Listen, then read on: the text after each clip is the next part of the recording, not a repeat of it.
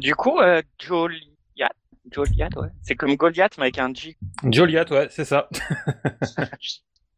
Euh, tu, t'as re- c'est Deka qui t'a recruté, toi? Enfin, qui... j'ai pas compris comment t'as rejoint le podcast. Enfin, j'ai Euh, bien compris que t'étais un peu euh, aléatoire, mais j'ai pas compris comment t'es, t'as eu le déclic. Complètement, tout simplement. Euh, bah voilà, j'aimais bien le podcast. J'avais entendu que euh, vous cherchez peut-être des fois de temps en temps des personnes pour euh, pour venir vous rejoindre et puis euh, puis voilà, tout simplement. Ah, tu t'es dit pourquoi pas? Pourquoi pas Et surtout que bon, euh, euh, comme le dernier coup j'expliquais euh, que bon bah moi Linux, hein, ça fait euh, en, en année ça fait pas beaucoup hein, que je l'utilise, donc je connais pas trop, donc j'ai vraiment une vision assez novice euh, sur le sur tout ce qui est euh, les systèmes Debian. Ok. Tu t'as démarré sur du Debian-like, c'est ça?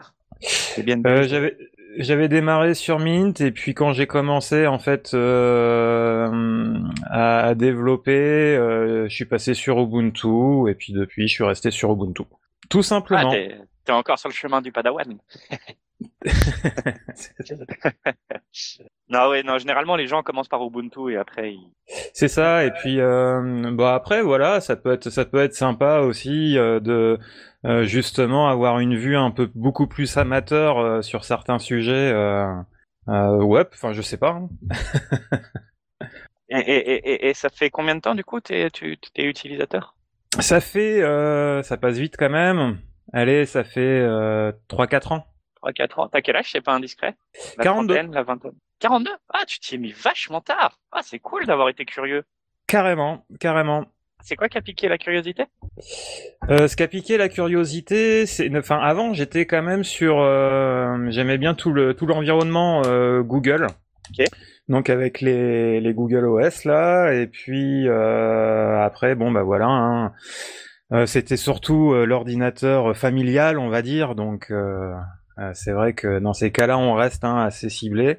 Et puis quand je, bah voilà, enfin, c'est le, le, le un- quand j'ai récupéré un vieux PC, voilà, fallait quelque chose de léger. J'ai testé. J'étais pas fan au début parce que c'était quand même assez galère.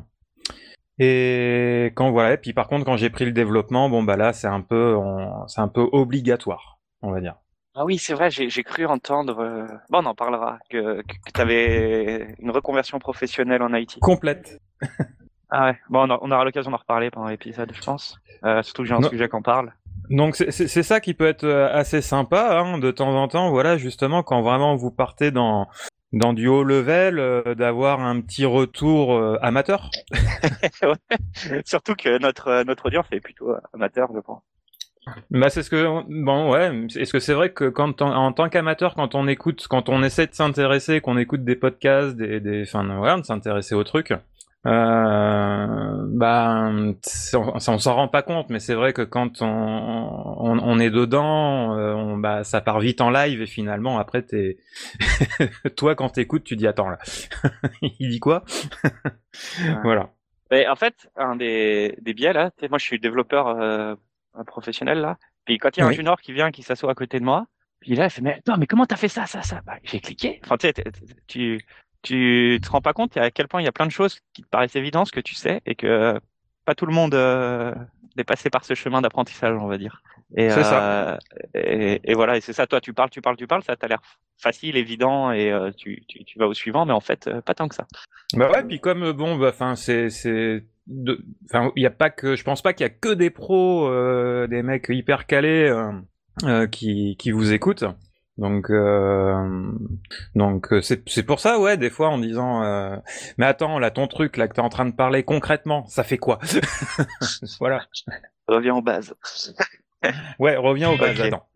Et, et, et tu nous as découvert euh, comment? C'est pas indiscret? Euh, en Hmm, écoutant Burger. Tech. Ah, en Burger Tech.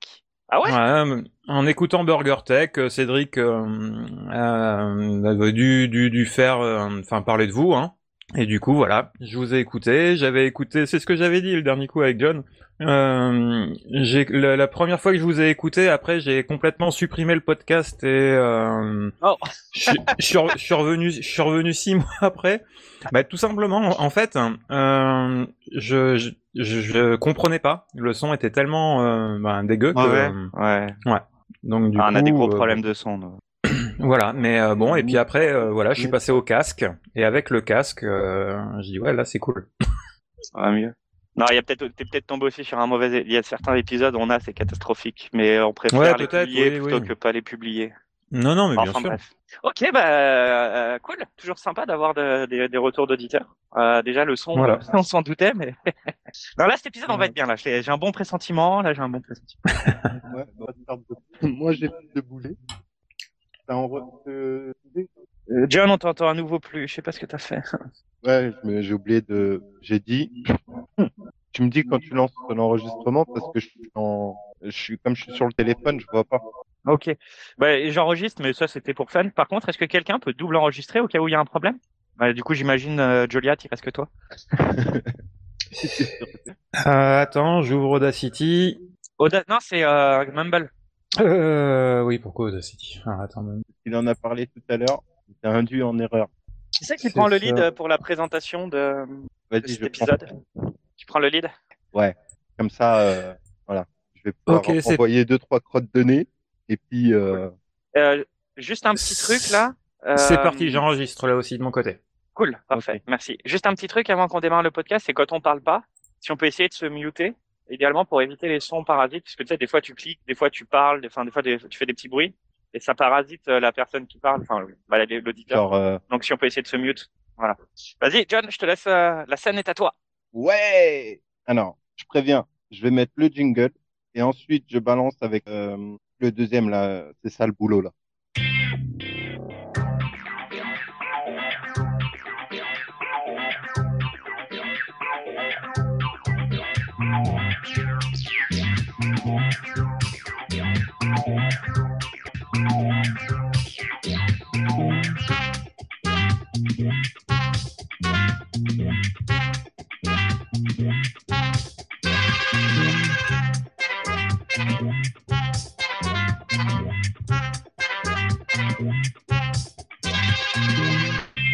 Et je me suis dit en moi-même, ça, c'est le boulot que nous avons choisi. Mais je n'ai Bonjour à tous et bienvenue pour ce nouvel épisode de épisode numéro 70 euh, si mes comptes sont bons. Et pour cet épisode euh, un petit peu spécial, euh, chaque épisode, nous enregistrons en plein après-midi. Donc suite l'apéro se transformera sans doute en petit goûter. Et euh, bah, pour euh, pour cet épisode, nous avons la présence de Morgane. Bonjour Morgane, comment vas-tu? Bonjour. Je vais bien, je- sauf que moi c'est pas l'après-midi, c'est la matinée. Donc c'est Mais le voilà. petit-déj, tant mieux. Et je viens de également- finir le petit déj. Et également euh, Joliat. euh, bonjour vas-tu? Salut John, salut Morgan. Salut, beaucoup Ah, d'énergie aujourd'hui, je vois là. À l'heure du goûter, du coup, pour ma part. Un mars et ça repart, donc euh, on est on est bon pour euh, un enregistrement. Le son a l'air pas mal. euh, voilà, Mumble euh, fait de la magie, hein, pas mal pour un vieux logiciel, euh, mais qui lui est libre. Euh, par quoi commençons? Les news, un geekage, une petite musique d'ambiance? J'ai l'impression que j'ai le monopole des news là. Ah, c'est parce que tu n'as pas regardé. Je, je, je- moi j'en ai mis une. Ouais, c'est ça. Et, Et moi, ce- euh, moi, ce bah, sera sur le tas, les gars. foutre. Toi, Ah. ce sera sur le tas. Ok. Bah, écoutez, je vais me lancer. Je vais y aller avec un petit truc Alors, euh, tranquille. Je vais vous parler du scientifique. Voilà. Maintenant, tu peux parler. Oui, chef. Bien, chef. C'était quoi ce film là euh, Ah, il... il il se tire une balle dans la tête et il est à fond dans les- dans l'armée là. Euh, Chef, oui, chef. Tout le temps. Ah, euh, Full Metal Jacket. Full Metal Ouais, c'est ça. Jacket, Engagé ouais, baleine. Ouais. Excellent. Très bon film. Euh, chef, oui, chef, je prends la, la relève. Euh, je voulais juste parler d'un petit article humoristique, si on pourrait dire, humour en, en dev. hein. Il y a un petit mec qui s'est amusé en projet d'étude à faire une, des petites tourelles laser, euh, tu sais, comme dans les jeux, là, des petites tourelles laser euh, pour tuer les cafards. Alors, euh, il faut savoir qu'il y avait déjà eu un précédent. Ce monsieur, euh, ce monsieur, il avait fait un- une itération précédente basée sur le Raspberry Pi et il essayait de tuer les moustiques euh, à coups de laser. Ça s'est pas réveillé, euh, révélé très, comment dire, très fonctionnel. Euh, ce qui se passait, c'est que le Raspberry Pi était pas assez puissant pour euh, la détection visuelle et puis les moustiques, c'est aussi assez compliqué. Du coup, il a, Ça, euh, va- comme on dit, ça dans- va, il a pas cramé la maison quand même. Non, il a fait la maison. en fait, tu vas, bah, on va en parler juste après là.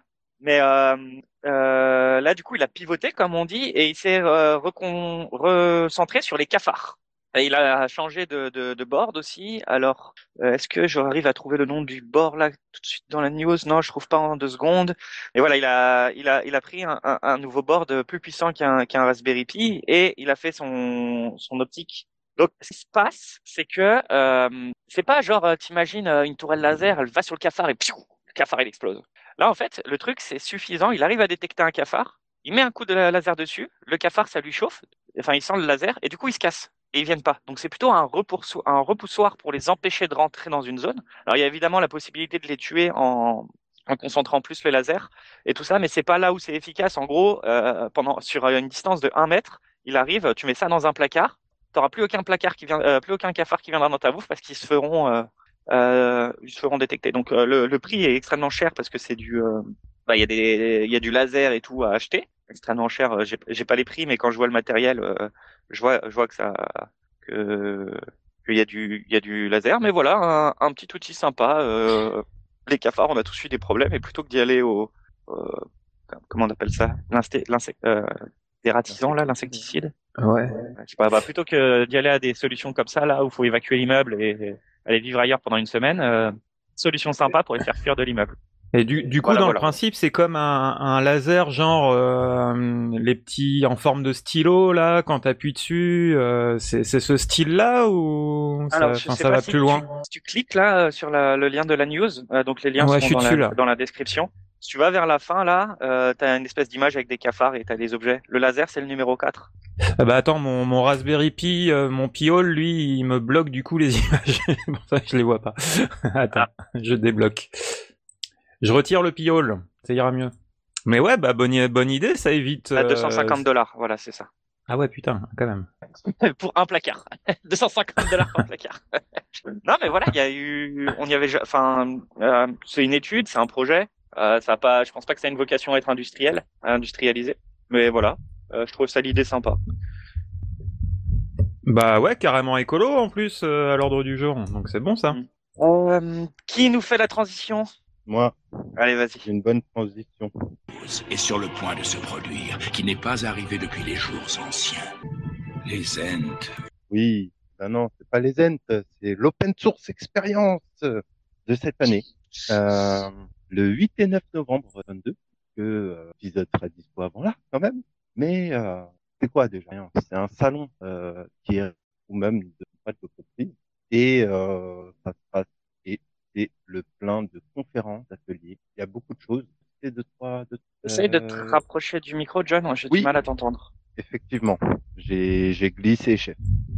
Alors, euh, au programme, il y a quoi? Il y a tout ce qui va concerner le Green IT. Euh, il y a une conférence euh, notamment sur les enjeux de l'open source dans les sciences. Vous écoutez l'émission de l'April euh, Libre à vous, ça va vous parler un petit peu. Euh, là, c'est plus euh, centralisé sur la biologie et la médecine. Euh, il y a des retours d'expérience. Euh, comment et euh, oui, déjà il y a les différentes stratégies pour éditer un logiciel en open source. Ça va être quatre intervenants et je sais pas lire, c'est cinq intervenants de boîtes francophones qui vont participer à ce retour. Il y a la première montre. Alors dommage que Deka n'est pas là, c'est son sujet euh, maintenant, mais euh, c'est l'open data, data analyst. C'est la première montre euh, de santé en IoT, en open source, en Python, post-Covid. Tu veux dire qu'elle est euh, basée sur Linux? Sur euh, c'est un mic- c'est un micro Python sur un STM32. Petit coucou à Sandrine de blog Linux. Et, et, du, et, du, et du coup, la montre, elle, elle détecte le, le, le Covid, c'est ça? C'est ça que t'as dit? Non non, c'est des capteurs. euh, ça permet de mesurer la fréquence cardiaque, l'oxy- l'oxygénation Ouais. euh, en termes pour le suivi euh, d'après euh, Covid. Ça a été euh, là en l'occurrence c'est Christian Charbery, Chabery pardon, euh, qui est euh, de Edita. Euh, Ouais, puis, et puis euh, là, je, justement, je regardais, il y a vachement de... euh, en nombre d'exposants, c'est c'est Oui, oui. énorme quand même. C'est le plus grand salon. euh, D'ailleurs, je négociais pour euh, c'est Ouais, parce que c'est sur. Paris. Hein. Je sais pas si tu l'as dit tout à l'heure, on t'entendait, pas bien, mais c'est c'est sur Paris, c'est sur Paris oui, oui. au, Palais année. des Congrès, ouais. Ouais. Ok. Et euh, il y a le village associatif aussi, mais je vais y revenir euh, après. Il y a Yes. Chérie, j'ai rétréci les coûts d'hébergement. Celle-là aussi m'intéressait pas mal. Euh, en gros, c'est euh, comment le, le déploiement de- d'applications dans le cloud à l'air- avec l'aide de Kubernetes a permis de, euh, de limiter euh, son impact en termes financiers et, et financiers, c'est déjà pas mal. T'as bien dit Euh, Harness pour euh, hein? T'as bien dit Harness Non, Grâce à Harness Ah non, à Kubernetes. Ah, Kubernetes. Ouais, C'est ce qu'on C'est ce qu'on, c'est ce que je fais dans mon boulot là actuellement. Je suis en train de migrer les applications euh, de la zone euh, sécurisée là, des grosses machines, gros mainframe IBM euh, Mm. dans, dans Kubernetes avec Harness. Mais est-ce que le, le, le parce que quand même euh, le, le coût pour euh, quand on déploie comme ça des applications, je suppose que c'est surtout en fait euh, par rapport à la taille du serveur, non? Enfin c'est c'est Oui, ça hein, qui euh, coûte cher, non? bah, En pas fait- tant que ça. ça. Ouais, vas-y. Ouais, en fait, ce que je, que moi là-dessus. je- pour les machines IBM, hein, je parle des machines IBM, faut savoir que tous les 5 ans, faut que tu rachètes une machine. C'est 500 000 balles tous les 5 ans. Ah putain. Alors la machine, il n'y a pas de souci, elle fait plein de choses et tout. Mais donc, en gros, tu, tu rachètes une machine neuve, tu payes pas de maintenance. Après, tu payes 100 000 euros de maintenance, 200 000 euros de maintenance, 300 000 euros de maintenance, 400 000 euros de maintenance. La cinquième année, tu payes 500 000. C'est le prix d'en racheter une nouvelle, quasiment. Donc tu rachètes. Et c'est fait en sorte euh, exprès pour... Euh... Bon, c'est le système financier. En fait, C'est un peu c'est un peu de l'obsolescence programmée. Bah, ouais, Enfin- c'est pratique commerciale IBM. hein. en tout cas, euh, c'est peut-être plus que 5 ans, c'est peut-être 6 ans, je sais pas, mais c'est dans, ce, c'est dans ce, cette eau-là et je sais que ça monte 200 000 euros par an. Anyway. En tout cas, le, le problème de, des, des coûts, là, comment ça marche, c'est juste que toi, tu as une machine que tu payes cher, 500 000 balles, mais qui est, physique, qui est physiquement limitée. Donc, c'est-à-dire que si tu as besoin, tu montes ton nombre de logiciels, tu as besoin de plus, de plus, de plus, bah, au bout d'un moment, la machine, elle accepte pas plus. Donc là, faut en racheter une deuxième. Donc là, les coûts, c'est x2.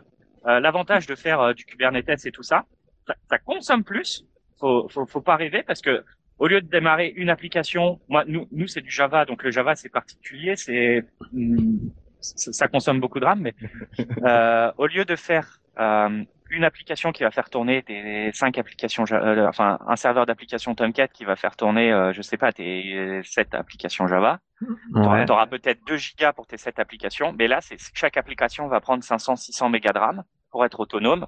Donc, à la fin, elle consommera plus de RAM, mais ça coûtera moins cher parce que euh, les machines, tu rajoutes, tu vois, quand be- euh, si tu es bloqué par la machine, il te manque euh, 200 mégas de RAM, tu vas pas racheter une autre machine à 500 000 balles, tu rachètes un petit serveur à rien du tout. Et en ça, ça fait énormément économiser. Euh, euh, Tout, tout à l'heure, vous parlez de, euh, alors, euh, à mon avis, enfin, Cabernet, c'est ça? Kubernetes. Kubernetes. Ouais. Kubernetes Et c'est c'est quoi ça, Kubernetes Kubernetes. Kubernetes, c'est quoi? Ça Ouais. signifie quoi? Docker Ouais, ok, Docker, ouais. C'est Ouais, bah, l'évolution de Docker.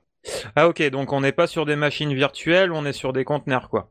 Voilà. Ouais, Et l'avantage euh, de Cube, c'est que tu peux redéployer euh, en un En fait, gère claquement de doigts. euh, Ouais, il- marche en, ou- en informatique, tu as des, t'as des problématiques, souvent de SLA, là, ce qu'on appelle. Tu sais, il faut que ton application elle soit disponible, euh, euh, genre 99% du temps. Service Level Euh, Agreement. Hmm. Ouais, Ok. service level agreement. Donc, faut que ton application, elle soit up. Tu peux pas dire, ah, bah, je vais faire une mise à jour, mon application elle est plus disponible pour mes clients. Par exemple, nous, on avait une API de paiement, bah, tu peux pas dire, euh, bah non, mon API, elle est pas disponible. Donc, tu es obligé de faire des trucs du style, euh, j'ai deux serveurs en parallèle. Quand je veux faire une mise à jour, j'en éteins un, j'en garde un, je mets à jour, la, la mise à jour s'est bien passée, je peux éteindre l'autre, Mais- refaire et tout ça. Il y a plein d'actions manuelles que Kubernetes, il fait tout seul pour toi. Là, il y a un truc qui me, qui moi me, me, enfin, qui me, qui me, qui me, qui me dérange un peu, c'est que par exemple, bon, on, là, on parle bien sûr de sortes, enfin, pas des mêmes applications hein, entre euh, ce que nous on fait le dimanche euh, dans notre chambre et, et ce que, Ouais, Voilà.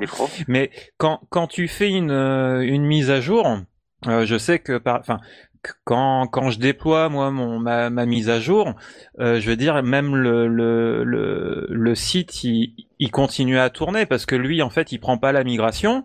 Et tant que tant qu'en fait tu fais pas ta migration Enfin, je vois, je vois pas où est le souci, parce qu'une migration, en fait, ça peut durer, bon, bah, bien sûr, vu la taille de l'application, on peut dire peut-être quelques minutes, mais ça va pas au-delà, puisque, enfin, je pense à moins qu'il y a des applications qui prennent, par exemple, une heure ou deux euh, le temps de faire une migration, mais ça me, ça me paraît énorme, quoi, ça me paraît Parce qu'une une migration dans ce sens-là, c'est quelques quelques secondes, donc et puis le site il continue à tourner, même à son ancienne version, tu fais le, le tu pushes quoi, et après en fait dès qu'il y a la personne qui réactualise sa page ou son truc, Elle l'a jour. euh, y a ouais voilà c'est pour ça là pourquoi euh, c'est ça que je capte pas trop, c'est pourquoi en fait ce- ils doivent avoir deux serveurs. En fait, tu l'as dit, il y a des, euh, pendant que tu vas faire ta mise à jour, il va peut-être y avoir trois minutes où ça va être done. Bah, ces trois minutes, ça veut dire que plus personne pourra faire des paiements. C'est, c'est pas très possible, ça. Imagine, tu as quelque part ailleurs dans ton application, on utilise euh, ton paiement. Ah bah merde, ça, ça aura, euh, ton autre application, enfin ton application l'aura planté ailleurs, elle sera indisponible pendant trois minutes, ça va tout bloquer. C'est logique. Ça a des grosses compé, ça a des grosses. Euh... C'est trois minutes, j'imagine d'accord, je suis d'accord, c'est rien. Amazon qui donne trois minutes, je comprends mieux Voilà. qu'ils peuvent pas se le permettre. Exact, t'as tout compris. Et tu as, aussi le, la, la base de données qui est derrière. Pour les applis qui utilisent des bases de données, en fonction du nombre de, de la taille de la base de données, ça va pas se faire Ouais, en- exact, exact. Une énorme, une énorme base, ouais, exact. Ça peut mettre, ouais, peut-être même des heures. et t'as toujours le t'as toujours le comment dire j'allais dire la possibilité mais non le risque voilà, Ça, voilà on va dire les choses correctement quand même t'as toujours le risque que euh, ouais il y a quelque chose qui se passe mal. Euh, typiquement une euh, une table dans, dans ta base de données euh, qui euh, ouais, prend ouais, pas ouais, la nouvelle version par exemple. Ou euh, bah t'as as quelqu'un qui a été euh, touché comment dire ma- manuellement au lieu de passer par l'application qui est dédiée euh, parce qu'il n'avait pas le temps ou parce que voilà plein de plein de raisons possibles il a été le faire manuellement et euh, bah, il a induit euh, un problème de, de Yes. compatibilité par exemple. Et, et, euh, et, aussi, Là, l'avantage avec Ah. le pod, c'est que, euh, admettons, t'as un truc qui plante, il repart, euh, il repart tout seul. ah oui, il y a le- En l'auto-restart. fonction de Oui. ce que tu mets. Ouais. Et si en plus tu le, tu le, ouais, tu le mets avec une CIC, euh, t'as plus, t'as plus besoin de gérer ces, ces problèmes-là, entre guillemets. Tu vas gérer plus euh, le, le maintien de version pour euh, ce genre de choses. Tu t'affranchis de pas mal de maintenance euh, Ok. classique. Typiquement, C'est c'est pour les gros projets, tu l'as. le mec qui va être en voilà, le mec qui va être en astreinte par exemple, il n'aura plus les mêmes contraintes que euh, sous les anciennes euh, méthodes avec des VM Ouais. euh, classiques, classiques par exemple. Là, euh, admettons, euh, t'as un problème de certificat, comme disait Morgan, par un certificat euh, SSL par exemple pour euh, une application de type bancaire, euh, Ouais. c'est bien que c'est une des premières euh, une C'est clair. une des premières validations à effectuer. Et admettons que tu euh, peu importe la raison, euh, un problème de renouvellement de cer- de certificat, bah, tu auras que cette.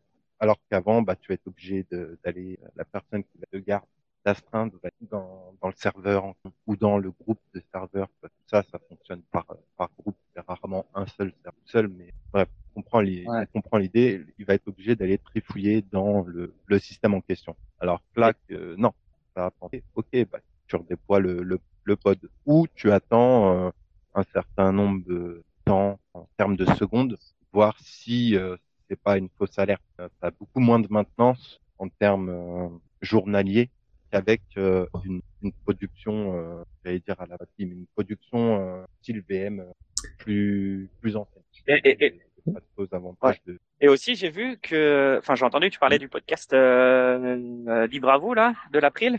Ouais. Ils, a- ils vont avoir un stand là-bas? Oui. Ah, cool. Oui. Ah, il y a des gens qui Ah, ça, c'est la partie associative. Ah. Mais que mon le- mon point de vue là que je voulais Mais, dire, euh, c'est oui, comment ça, de- comment ça, il n'y aurait pas un seul podcast qui parle de Linux dans le monde francophone? Pardon. Euh, non, non, non. Bah, c'est une émission de radio. Ça, euh, c'est vrai. Maintenant, euh, comment dire? Il y, en- il y en a, il y en a d'autres qui en parlent. Il y en a qui en ont parlé. C'est comment C'est une euh, émission de radio? Libre à vous, c'est pas du tout. L'avantage, c'est que si, si. C'est pas sur quelle chaîne? passe sur euh, Radio Cause Commune. euh, Radio quoi? Bah, c'est une radio, Radio Cause Commune. Avant, anciennement, c'était. Je connais absolument pas. Ouais, moi non plus. Et, euh, oui, parce que c'est euh, une radio euh, parisienne entre guillemets, une radio associative parisienne, Ok, c'est ok. un peu comme euh, l'écho des Gnous par exemple, qui elle, eux, euh, se passent vers l'université. Mais euh, ouais, il y a plein d'autres, euh, il y a plein d'autres interventions super cool. Il y a le, il y a le trophée des Journées du Libre, des n'importe du, du CNLL. Donc euh, c'est euh, les acteurs du libre euh, récompensés. Il y a, il y a la- l'adoption, la contribution, les cinq approches et témoignages de grandes entreprises autour de du libre, de logiciels open source. Euh, il y aura la SNCF, Enedis, Pôle emploi, Société Générale et Orange. Donc, ça va être un REC, un retour d'expérience. Il y a les, bah tiens, on parlait de Kubernetes. Il y a euh, les bases de données sur Kubernetes 101, 10 choses à savoir. Euh, comment l'open source euh, sur GaiaX permet le développement de nouveaux marchés? C'est GaiaX, c'est une association lancée en 2020 qui a pour but de développer les normes et les standards des applications permettant de développer. Hein Est-ce que tu vas y aller? J'essaye de voir euh, avec euh, mes responsables y aller. Bah écoute, euh, j'aimerais bien. J'ai fait la demande. On verra si ça C'est va être. c'est payant euh, l'en- l'entrée? Mais non, non, parce que moi, mon entreprise, elle est dedans aussi. Après, euh, c'est juste euh, en termes de, euh, faut pas se leurrer quoi. On fait de l'open source, mais euh, voilà, faut que ça rapporte. Il y a du derrière. business. Donc, euh, clairement, euh, il faut que j'aille des, des retours. Et Hein? Non, il faut que ce que je propose. euh, c'est c'est quoi ce badge que qui derrière, propose sur euh, la page accueil de Ok. c'est pour l'entrée justement. Et en fait, euh, tu- ça, ce que je disais, tu as, plusieurs choix pour euh, participer. Soit tu connais quelqu'un qui a un stand et qui peut te fournir un badge VIP, soit tu travailles dans ton entreprise, euh, fais la demande. Bah déjà, euh, comme tu dis, parce que dès, dès que tu veux commencer à valider ton badge, euh, en gros, enfin, t'es es obligé d'avoir une entreprise qui est présente, parce que c'est direct le formulaire, le formulaire, c'est direct le nom de la société ou. Voilà. Après, euh, tant que tu demandes pas de stand en, en soi, de, des Ok. retours que j'ai eu, ils ne vérifient pas vraiment. C'est juste euh, une manière euh, contractuelle de se prémunir. c'est un de- premier filtre, quoi. Comment dire? Voilà, voilà. On peut, on peut y accéder euh, assez euh, facilement. Notamment, bah, euh, tu fais partie du pays, euh, voilà. tu voudrais y aller, tu fais ta demande dessus, et après tu as accès à une partie euh, du site qui est réservée donc pour les entreprises. Et là, tu mets, euh, bah voilà, je suis l'entreprise Trucmuche, euh, je voudrais que euh, attribuer un badge d'accès à Monsieur Joliat, à Monsieur John, voilà, en tant que Ouais, mais c'est c'est c'est quand même c'est quand même fermé, hein, euh, comme truc. euh. Bah Et après, pourquoi alors le- donc, oui. Enfin, c'est qu'il y a des quand même pour, des trucs euh, sensibles. Enfin, je sais pas. Non, non, non, non, non, rien à voir. Ok. C'est juste pour limiter le nombre de personnes euh, qui rentrent, en fait, parce que le reste, euh, t'as une partie euh, sur le, site. pour, pour pour éviter que t'as des développeurs exactement juniors qui viennent déposer as les leur CV anciennes, à euh, chaque stand. Bah non, parce que typiquement, c'est ce que tu fais. Et puis t'as les parties, t'as Ouais. la partie village associatif, dont je vais revenir après. Mais euh, tu, Yes. c'est fait pour ça, c'est fait pour le business. Mais c'est juste pour euh, limiter le nombre de personnes, je pense, euh, parce que de toute façon, toutes les conférences euh, sont euh, retransmises après en direct. En Ouais, tu peux les vidéo, retrouver. tu ouais. peux retrouver. T'es pas obligé d'être dans la salle de conférence, c'est ça. Ouais, ok. Voilà, t'as vraiment le, le tour, voilà, les entreprises qui, ouais, pour limiter le nombre de personnes, de, de se retrouver dans la fâcheuse situation Ouais, où ouais, tu refuses du monde. Mais euh, non, non, c'est simple d'accès. Bah ouais, sympa. Ça a l'air d'être euh, bien sympa quand même. euh. Donc voilà. Mais il y a, ouais, ouais, ouais. Bah, ça fait euh, des années que je veux y participer. Moi aussi, je pensais que je pouvais pas, bah, justement, euh, par rapport à l'entreprise, etc. Mais euh, les collègues disaient que non. Il y en a certains qui étaient passés euh, depuis leur site Ouais. euh, pour euh, rentrer. Donc, Ouais, et euh, puis il comme tu dis, ce- comme euh, ce tu disais, si t'as ta propre, Et, euh, propre euh, boîte, toi là, qui, qui, qui est présente, euh, ouais, c'est vrai que ça peut être l'occasion. là. Tu verras les, les énergies dans ce Ah, genre d'événement. C'est assez, les euh, c'est assez initiatives- positif. J'ai l'impression qu'il y a un petit décalage Ouais. avec Bah, le moi, Québec. moi, le, en fait, pourquoi je veux, je veux y aller? Pourquoi je veux y aller? C'est tout simplement parce que après, je sais pas si c'est le thème que je choisis quand je veux regarder les, les rediffusions de conférences, mais euh, il y a toujours euh, un ou deux connards qui font du bruit euh, ou qui se foutent devant la caméra pendant le fusion de slides ou ce genre de choses. En tête, j'ai en mémoire une présentation qu'avait fait euh, Linus, euh, Richard Stallman, je sais plus si c'est à Lille, je sais plus dans quelle université il avait été, et euh, la caméra était derrière l'amphi, et donc du coup on voyait par moment on n'entendait même pas ce que disait Stallman, euh, du fait des gens qui se déplacent, etc. Et ça, Ouais. ça, ça fait partie des trucs Mauvaise qualité. J'ai du mal à suivre quand c'est comme ça. Et donc, euh, ouais, voilà. Après, euh, ils y peuvent rien, quoi. Euh, Quand tu vas dans un événement, t'es censé être, j'allais dire éduqué, mais de, de faire petit, quoi. Et de faire du bruit, inventer ce genre de choses. Donc voilà, ça fait partie des raisons pour lesquelles je voulais y aller euh, vraiment. Et en plus, euh, rencontrer euh, des personnes, euh, vu euh, pas mal. Il y a, il y a des conférences après un peu plus éthiques, euh, enfin éthiques, qui ne sont pas centrées réellement sur une techno particulière ou voilà, qui est associative, on va dire. Ça, par exemple, le monde numérique libre peut-il être inclusif Ok. sans les femmes? C'est Isabelle Collet, intervenante. Tu travailles dans l'informatique, toi, John, on est d'accord hein? Oui, Allô? Ouais. Et toi, mais tu- justement, tu vois, euh, Joliette, toi, tu travailles en informatique? Pas du tout, c'est vraiment de la passion. Ah, c'est de la passion, toi. Ok. Et Voilà. je me demandais euh, quel est ton niveau, enfin quel est le niveau de femme que vous avez vous Euh, Est-ce que vous avez au moins une femme par équipe Non? Ouais, tu rigoles. Écoute, moi, euh, là, là dernièrement, ça arrivait. Euh, alors quand je suis arrivé dans ma boîte, il y en avait une, euh, enfin deux, une dont c'était le, le métier réellement. C'est elle qui m'a formé sur euh, mes tâches que j'ai à faire, et une autre qui était sur un projet et qui euh, bah, est repassée sur autre chose après, donc n'était pas réellement euh, au sein du groupe du pôle euh, open source. Par contre, là dernièrement, dans mon entreprise un système de, de formation. Euh, en gros, c'est des gens, des jeunes qui sortent euh, d'école, d'école et euh, ils sont pris en CDI, mais ils doivent se former sur différentes technos. Et là, par exemple, on a eu une, je vais dire une dizaine de. Euh, ça vient, positif. ça vient. positif. Maintenant, Non, c'est vrai que c'est les- la, la tech Voilà. là, euh, c'est de manière générale, c'est assez. tu vois, enfin, je peux pas la vendre à un c'est client, assez- mais elle m'intéresserait. Ouais, ouais. Mais ça, Ouais. ça a des sujets assez Ça. délicats, ça, l'inclusivité euh, par rapport aux, féminins. C'est chiant, c'est pas. Euh, Bah, oui, je disais, je Euh, disais, moi, c'est le, c'est c'est le genre de truc où on avait déjà parlé. Ouais. Inclusivité et euh, le l'écriture, il y a deux choses Ah. différentes. ouais. Une m'énerve et une le- m'intéresse, tu vois.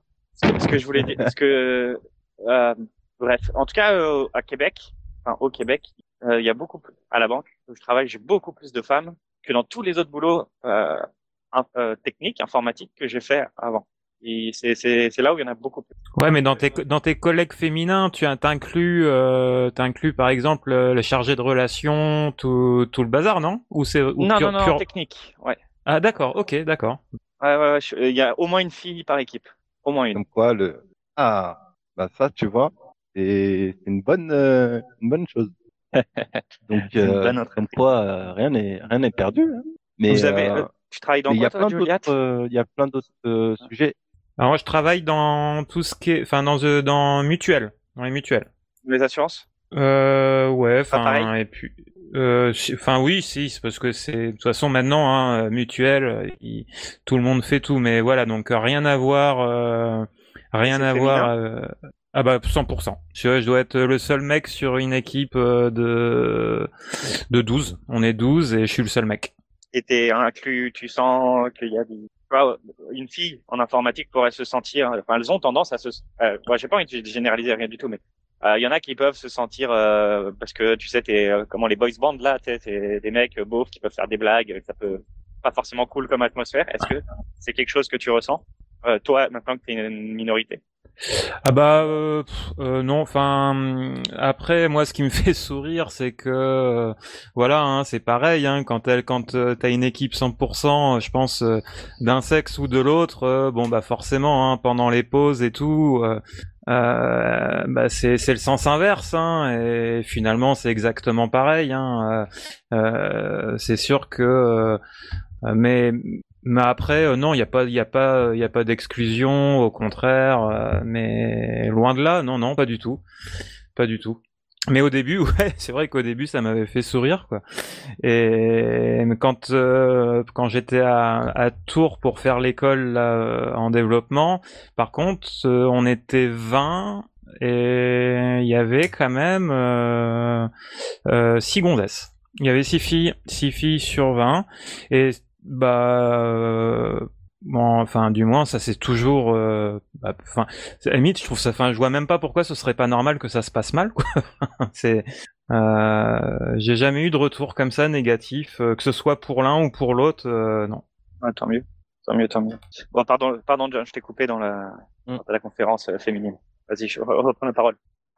Ouais, alors après, il y a, par exemple, il y a une présentation, euh, qui, moi, m'intéresse pas mal aussi. Celle-là, par exemple, je pourrais la faire pour un client. C'est euh, le logiciel, euh, enfin la suite Decidim, D-E-C-I-D-I-M. C'est un logiciel pour la participation euh, citoyenne.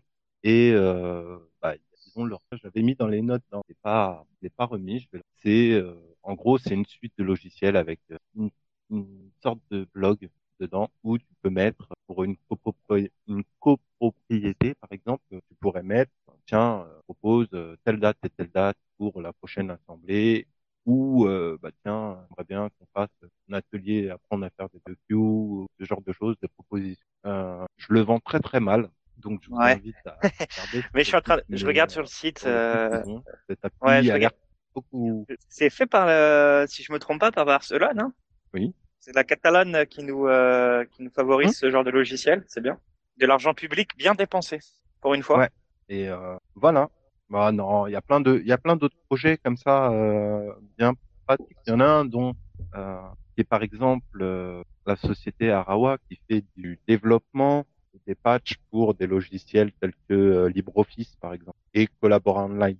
Et euh, bah, quand les entreprises passent par euh, Libre, par Arawa par exemple, eh ben elles contribuent indirectement au logiciel libre parce que Arawa redistribue euh, l'entièreté de Ces des contributions. fonctionnalités, des patchs, etc., qui est produit. Voilà. Il y a d'accord, il y a d'abord, euh, d'ailleurs, ça aussi, un autre- une autre conférence euh, qui est sur la contribution au commun numérique. Euh, il y a Fanny, donc il y a eu le trophée pour l'acteur du numérique, euh, NETES. Il y en a un autre, c'est sur l'avenir des entreprises européennes et l'open. Euh, en gros, c'est un état des lieux actuels et euh, perspectives pour euh, pour le futur. Là, pareil, il y a cinq intervenants. Donc voilà, il y a des- la conférence des femmes dans le libre. Il y en a un autre, par exemple, typiquement, c'est le genre de choses récentes, c'est l'open source, les collectivités territoriales et l'optimisation de la dépense publique. On y revenait. Euh, il y en a un autre, c'est euh, l'open source stratégique J'ai pas bien compris. Géo, géo... t'as dit quoi? Géolocalisation de? Non, je vais pas parler de géolocalisation. Ah bah j'ai pas compris. J'ai eu le son qu'à L'open source, les collectivités territoriales et l'optimisation de la dépense publique. Ah l'optimisation. Ouais, tu vois, c'est le, c'est le- j'avais le son qui avait craqué. Et euh, voilà, il y a celui qui est plus pompeux, quoi, un levier stratégique pour la souveraineté numérique. Ouais, voilà, c'est intéressant, mais c'est après c'est juste dans le, le titre euh, me gêne un peu. Mais bon, des entreprises utiliser le terme euh, open source, c'est pas logiciel libre. Que toutes ne font pas des logiciels libres. Dans le... Il y a par exemple PostgreSQL dans le monde du PaaS. Euh, Ouais. Celle-ci aussi était intéressante. avec euh, l'intitulé dit comprendre des acteurs du PaaS, donc AWS, Google, Microsoft, OVH, etc. Analyse, questionnement et proposition. Là, c'est par euh, une personne de PostgreSQL FR. Voilà, le rôle et l'importance de l'open source en Europe. Voilà, il y a du Redis, par exemple. Là, c'est euh, clairement du tech euh, assez cool. C'est les tests de performance de bout en bout, profilage et analyse Redis. Il y a, il y a, il y a vraiment, euh, je crois, c'est même un des trucs qui me fait du, qui me fait chier. C'est que c'est trop court de jours. En fonction des sujets qui t'intéressent, t'es obligé de faire un choix, en fait. Donc, tu filtres les conférences. Ouais. Voilà. Parce que il y en a certaines, euh, j'ai vu notamment sur les bases de, il y en a certaines qui se passent au même moment. Un peu dommage. Après, t'as le replay, mais ouais. Ouais, voilà, mais t'as le replay, mais t'es Ouais, pas chiant, ça, ouais. d'avoir un Mm. bon truc. euh, Ouais, c'est pas pareil. ouais, ouais. voilà. C'est ça qui est un peu gênant, mais. il y a Mais c'est- ça, c'est dans toutes les, ça, c'est dans tous les événements. euh, Tu dois Oui, faire oui, tes oui. choix. hein. Bah, Mm. Capitole du libre, euh, les, les petits pareils aussi, hein, projet, euh, voilà, tu es obligé de faire un choix. C'est ça qui, est- moi, qui, qui m'énerve un petit peu, euh, c'est difficile à faire. Il y a des retours d'expérience, parlais, mais là, par exemple, tu as le retour de, d'expérience de la société Linagora sur euh, BPCE, sur la démarche de reversement communautaire. En gros, euh, la description de la conférence, c'est euh, en 2021, l'Inagora a accompagné de bout en bout un groupe bancaire tout au long de sa démarche de reversement communautaire, stratégie juridique, gouvernance, communication de deux projets majeurs, dont un à fort impact. Là, vraiment, on touche pas qu'à la partie euh, bon, développeur, il y a aussi communication et conférences, super intéressant. Euh, enfin bon, les conférences, super intéressant. Il y a aussi le village associatif. Euh, Alors ça propose quoi ça? Dis-nous, dis-nous tout. Ah, alors le village associatif, euh, bah, déjà, il y a Ubuntu FR. Euh, Est-ce qu'il y a une, est-ce qu'il y a une pompe à bière? Oh, ça, de ce que j'ai compris, euh, il y a, il y a, il y a ce qu'il faut dedans. Il y aura ce qu'il faut. Voilà. Il y en a, ils font des 2022. licences. euh, Il y, a, des- il y a des licences. Tu as plein de types de licences de, de logiciels là. Mais il y en a, ils ont euh, bière. euh, je sais plus quoi. C'est en gros, si tu croises le développeur euh, du logiciel, il faut que tu lui payes une bière. Il paye une bière. Il y a vraiment des licences comme ça. hein. en, en termes de, de village associatif, donc euh, il y a les classiques euh, Ubuntu FR, Framasoft, linuxfr.org, Mageia, euh, LibreOffice, l'April, euh, Debian, euh, Drupal et Firefox. Christophe, Wikipédia, j'imagine. tu seras bientôt avec nous. Euh, Movim et VLC. Non, Wikipédia, je ne l'ai pas vu. Euh, J'ai vu une news après, récemment. Oui, j'ai vu une news récemment. Wikipédia, c'est le site le plus consulté en France. Ouais. Devant Pornhub et YouTube et tout ça quoi. Pourtant, pour battre Pornhub, Il a- faut y aller. il, y a du- Il y a de la quantité. Non, mais ouais, c'est euh, en Europe en fait. euh, Il y a eu un classement et en Europe, euh, dans six pays d'Europe au moins, euh, Wikipédia est premier, dont la France. Euh, c'est pas du tout le cas aux USA, en, en Russie ou je sais pas quoi, mais on a une petite, euh, petite, euh, une petite passion Euh, vous- pour la culture, faut croire, à se Vous cultiver, euh, savoir. Vous avez votre, euh, vous avez votre page, vous, les gars, euh, l'apéro des papas manchots, euh, Wikipédia ou pas encore? Je pense que pas. Jamais effleuré pas non l'idée. plus. Mais, euh, Ça pourrait être sympa. après, le problème, Ça pourrait être sympa. Après le, bah écoute, tu veux t'amuser à faire une page Wikipédia. Contribution, mon pote. hein, Qui a- propose euh, fait. Ah oui. Non, je... Ah ben, Et il y a Apache aussi. Donc, Apache, euh, lequel? Parce que c'est euh, c'est vaste Apache. hein. Apache. Apache Software 2 là. Foundation. Apache. Là, là où il y a toutes les librairies, tous les logiciels euh, Apache, Apache alors, plume. ouais, toutes les licences. Voilà. Oui. Ok. Il y a Porta Linux, Ada France, euh, la Dulac, euh, Abdul. Après, il y en a d'autres. Euh, ah, j'ai oublié là. C'est connu quand même. Zero AD. il y a Zero AD à l'open source expérience. Est-ce que, t'as co- est-ce que tu Euh, connais euh, Julia, toi qui, toi qui es junior? Euh, non, je connais pas. Zero AD, c'est un Tu jeu. Age euh, ouais, Age of Empire, mais Linux, un clone de Jeff- Age of Empire sur Linux, open source. Ok, ouais, non. Ouais, non. Bah, il y aura non. le dé- eh ben, il y aura le développeur là-bas. tu pourras parler Age of Empire. D'accord. Bon, puis déjà, euh, Firefox et Drupal. Mais euh, pour ces deux-là, on aura l'occasion bientôt de- d'en savoir un petit peu plus de l'intérieur. Je tease, je tease. Tu teases. Il y a des dates à mettre. Il y a des, il y a des dates à prévoir. mais Ouais. Et donc, euh, ouais, bah voilà, le village, là clairement, bah, passe aussi. Hein. C'est toujours intéressant de montrer des April, des Debian, Ubuntu. Ah mais c'est sûr, ouais ouais, c'est vraiment ça, c'est vraiment le côté euh, qui, est, qui est génial avec ces, ces salons, ces trucs comme ça là, c'est que vraiment tu rencontres du monde et et puis finalement tu quand quand tu quand tu repars le soir, bah ouais, t'as découvert, enfin je t'as découvert plein de trucs et ouais, non, c'est top, hein. c'est c'est c'est c'est vachement bien. Et euh, en plus, Et tu fais des gens- connaissances? Oui, Voilà, tu fais des ça. connaissances et euh, que me disait un, des, un de mes collègues qui y va souvent, c'est que tu as deux casquettes. Il aime bien utiliser cette expression-là. Euh, tu as la casquette de la boîte ou de l'assaut, quand il va être en conférence, je vais pas dire strict, mais euh, corporate. Et puis, euh, tu as le après-conf bah, autour d'une autour d'un temps, et là, c'est des vannes, plein de choses. L'humain prend le dessus, en fait, bah oui. et euh, voilà, en termes d'otage, Ouais, et puis c'est là que tu vas hein. discuter, tu vas discuter avec la personne, il va dire ah bah tiens euh, liste article, je suis sûr que ça va te ça va te plaire et puis te- enfin ouais non enfin c'est Mm. c'est ça qui est génial. Typiquement, euh, il y a les retours d'expérience euh, officiels et les C'est ça. Bah ouais. C'est ah bah non. Enfin celui-là non non évite ça ça, ça plante c'est de la merde laisse tomber. C'est nos Voilà. partenaires, mais non, non. Ah ouais. Ah voilà. Et en, en termes de sponsors euh, cette année, euh, c'est quand même pas mal. T'as Bluemind, t'as Red Hat, t'as Ec- l'Eclipse Foundation, euh, t'as Huawei, Microsoft, Smile et Wortec. Ouais j'ai vu Huawei, CNLL et euh, ça c'est Ouais, le soutien. open source. Ça me c'est c'est bi- c'est bizarre. Eux je dirais plus qu'ils non en fait en fait ils viennent c'est ils viennent tout piquer C'est- piquer les données quoi. Ils viennent se faire une Ah, belle image. Euh... se Voilà, faire oublier ça, là. C'est comme, euh, c'est comme euh, Microsoft, c'est pareil. Hein. Mais bon, euh, ils apportent des pépettes, ça permet de gérer. euh, Et Iria, je vois, que- Iria, c'est c'est c'est quoi ça? L'INRIA, c'est un laboratoire de recherche. euh, c'est un laboratoire de recherche français euh, qui sont bien poussés, qui font des trucs bien costauds ouais, Yes. euh, en, en informatique. mais euh, Est-ce qu'on passe à la news clairement. suivante ou t'as encore des choses à dire sur ce village? Oui. Bah, Ah bah vas-y alors. j'ai envie d'y aller, quoi. Les chefs écoutent, j'ai envie d'y aller vraiment. Je suis Chef. prêt à écrire, même si j'aime pas ça. Je suis prêt à faire des slides. voilà, quoi. Je fais un petit peu ma, ma, ma petite, euh, ma petite doléance. Mais euh, on peut passer à une autre news euh, maintenant. Eh ben, je, vais- je vais rebondir juste parce que tu parlais d'Ubuntu euh, il y a quelques instants.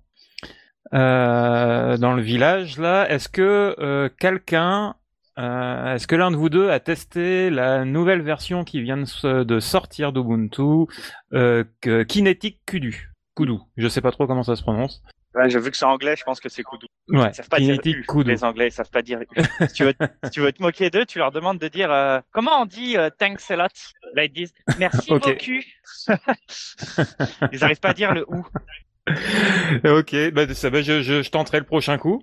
Et alors, est-ce que quelqu'un de vous deux l'a testé? Non, j'ai pas testé.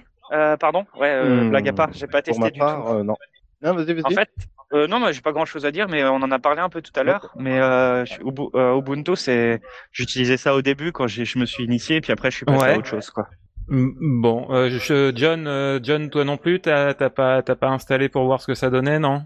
Hum, non, le moi ce qui me problème, qui me pose problème avec Ubuntu, c'est seins. Maintenant, euh, je suis toujours sur Ubuntu et par contre, moi j'ai activé la version pro de Ubuntu qui est offert à pour chaque personne, euh, même les particuliers, D'accord. jusqu'à 5 euh, postes. Donc il est activé sur mon PC pro, sur mon PC.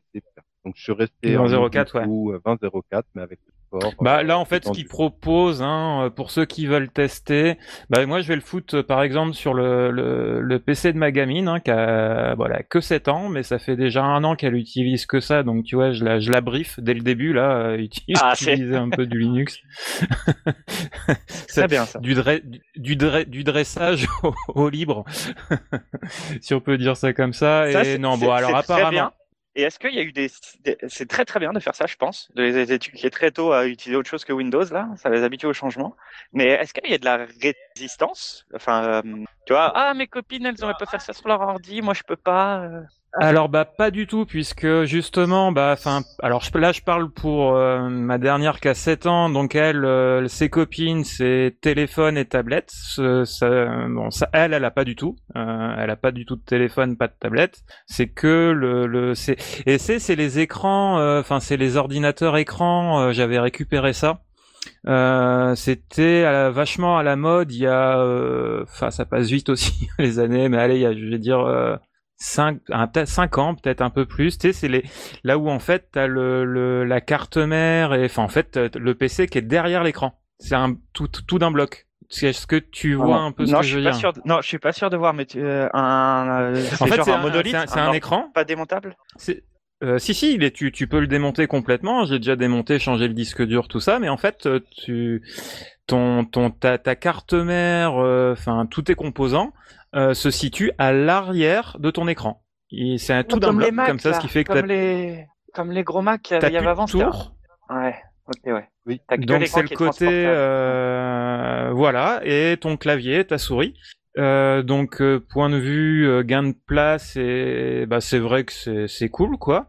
Et euh, bah je vais tester. Moi je vais le en plus là j'ai vu que la, la version c'est une vieille version qu'il y a dessus j'ai pas changé. Donc je vais en profiter pour tester cette version 22.10 où apparemment donc ils ont amélioré bah, l'interface et un gros point aussi euh, qui est pas dégueu, euh, c'est la gestion du Bluetooth et du son. Parce que c'est vrai que le Bluetooth, euh, alors pas pas la pas la version là que j'utilise, c'était l'ancienne où point de vue Bluetooth, c'est vrai que c'est, enfin ouais, j'ai eu pas mal de soucis là-dessus. À chaque fois, je galérais un peu à, hum, soit ils trouvaient pas les pilotes, enfin il y avait Pour toujours des petites merdes. Pour de l'audio ou pour des périphériques genre souris clavier? Euh, casque audio par exemple, Bluetooth. Ouais, pour l'audio. Euh, Ouais, pour l'audio, ouais. Euh, par contre, oui, effectivement, c'est vrai que j'avais la souris, euh, j'avais testé une fois, il y a jamais.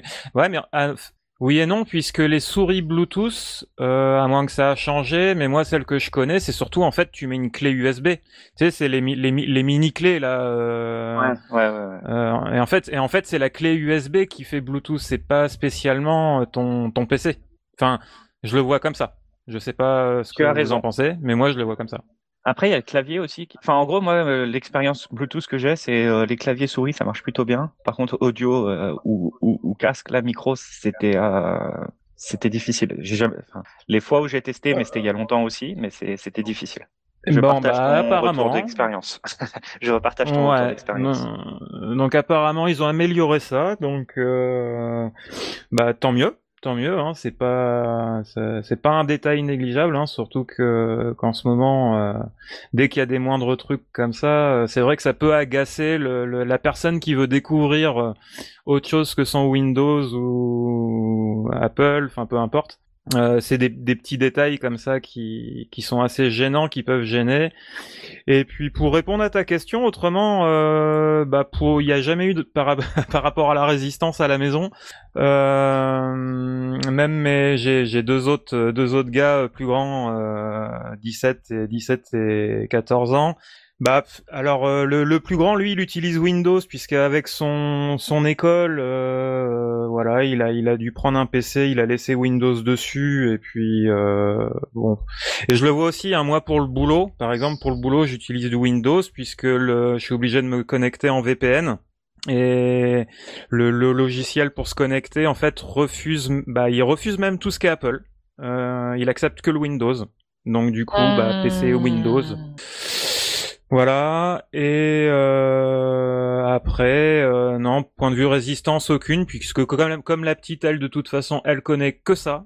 Euh, et point de vue utilisation, elle sait qu'il faut qu'elle clique là, ça ouvre ça, pour voir, c'est pour voir, par exemple, bah, elle l'utilise pour Netflix, hein, tout simplement, pour regarder ses dessins animés sur Netflix, et pour... Euh, elle a- et une autre utilisation qu'elle peut avoir que je trouve assez sympa, euh, bon, à vérifier quand même dans l'historique, mais euh, parce qu'il y a pas mal de, de YouTube, voilà. Bon, malgré que pour les gamins, je ne supporte pas, ça me sort des yeux.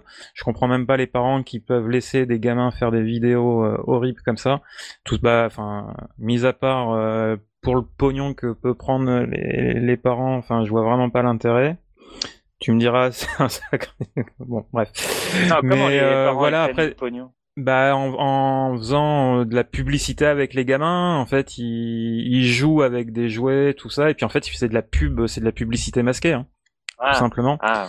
Et, et, et ça, donc, mais autrement, oui, elle l'utilise pour regarder YouTube. Bon, bon, bon, elle, son kiff, c'est regarder en fait des, des tutos pour pour dessiner. Et je trouve ça, donc, elle a une, une, une utilisation du PC euh, exclusivement euh, web et, et ça se passe très très bien. Voilà. Voilà, petite intervention euh, Ubuntu et résistance à la maison. Et du coup, alors, qu'est-ce que t'en penses de ce Parce que c'était ton sujet. Qu'est-ce que t'en penses Qu'est-ce qu'il y a de nouveau dans ce Bah je vais bah, bah, justement bah je vais le tester moi euh, je vais lui installer bah déjà pour voir graphiquement pour voir euh, ce que ça donne. Si ça Du me plaît, je vais le foutre sur ma machine. C'est du Genome ou du KDE Le défaut, quoi. C'est le Ubuntu Alors, par défaut. c'est le Ubuntu euh, 22.10. Ouais, mais je veux dire, t'as pas pris une Donc c'est flavor, c'est euh, T'as t'as pas pris. T'as téléchargé, t'as téléchargé, téléchargé. Ouais, donc c'est euh, Genome par défaut. Ok. c'est Genome 43, c'est ça. Ok, ok. Parce Voilà, et c'est fait- vrai je que par contre courant, ils ont fait, euh, je sais pas si t'es au courant, mais moi en fait avant je, je, je, je développais là pour Ubuntu des apps. Et à l'époque ils avaient leur propre desktop environnement, Unity, qu'ils avaient développé. Et puis euh, ils ont abandonné ça en 2017. Il est revenu. Ouais bah justement c'est ça que je voulais dire. OK. tu m'as tu m'as volé mon punch, John. ouais et euh, ils avaient arrêté ça en 2017. Puis il y avait un Allemand qui avait repris euh, le, le, Eh oui. le, le maintien de ça. Puis là il y a un autre gamin qui a repris, qui a 14 ans, qui apparemment est un surdoué de l'informatique. Il, il a continué le projet, il a repris le flambeau parce qu'au Covid ça marchait plus là pour retenir. Et bref, il a repris le flambeau pendant le Covid. Et euh, là, apparemment, là, à partir de cette nouvelle version d'Ubuntu, euh, la version Unity qu'ils avaient euh, lancée avant, ben, elle est revenue euh, parmi les choix qu'on peut choisir. quoi. Elle est revenue sur le devant de la scène alors qu'ils l'avaient abandonnée. Donc c'est pas mal quand même une communauté Bah ouais, qui, c'est bien. qui maintient, qui ont repris son travail, qui l'ont maintenu. et puis voilà. que ce soit repris, ouais, c'est bien comme ça au moins c'est pas prêt de s'arrêter et c'est ça qui est bien. Une, un, un, un de plus dans l'univers. C'est ça. Et euh, pour rester un petit peu, euh, pour conclure, un, ça c'est vraiment un truc perso. Euh, c'est vrai que qui est chiant avec Linux, c'est que par exemple, euh, quand quand tu veux pas te, te faire chier à ouvrir ton terminal pour mettre juste un logiciel à jour. Euh, bah c'est arrivé, je l'ai vu ça depuis une semaine là, ça me gonfle puisque dès que tu ouvres par exemple ton Visual Studio Code, il te propose une mise à jour et t'as beau euh, l'installer, euh, rien ne se passe du côté ton OS. Et euh, donc oui, le problème, je vais le régler.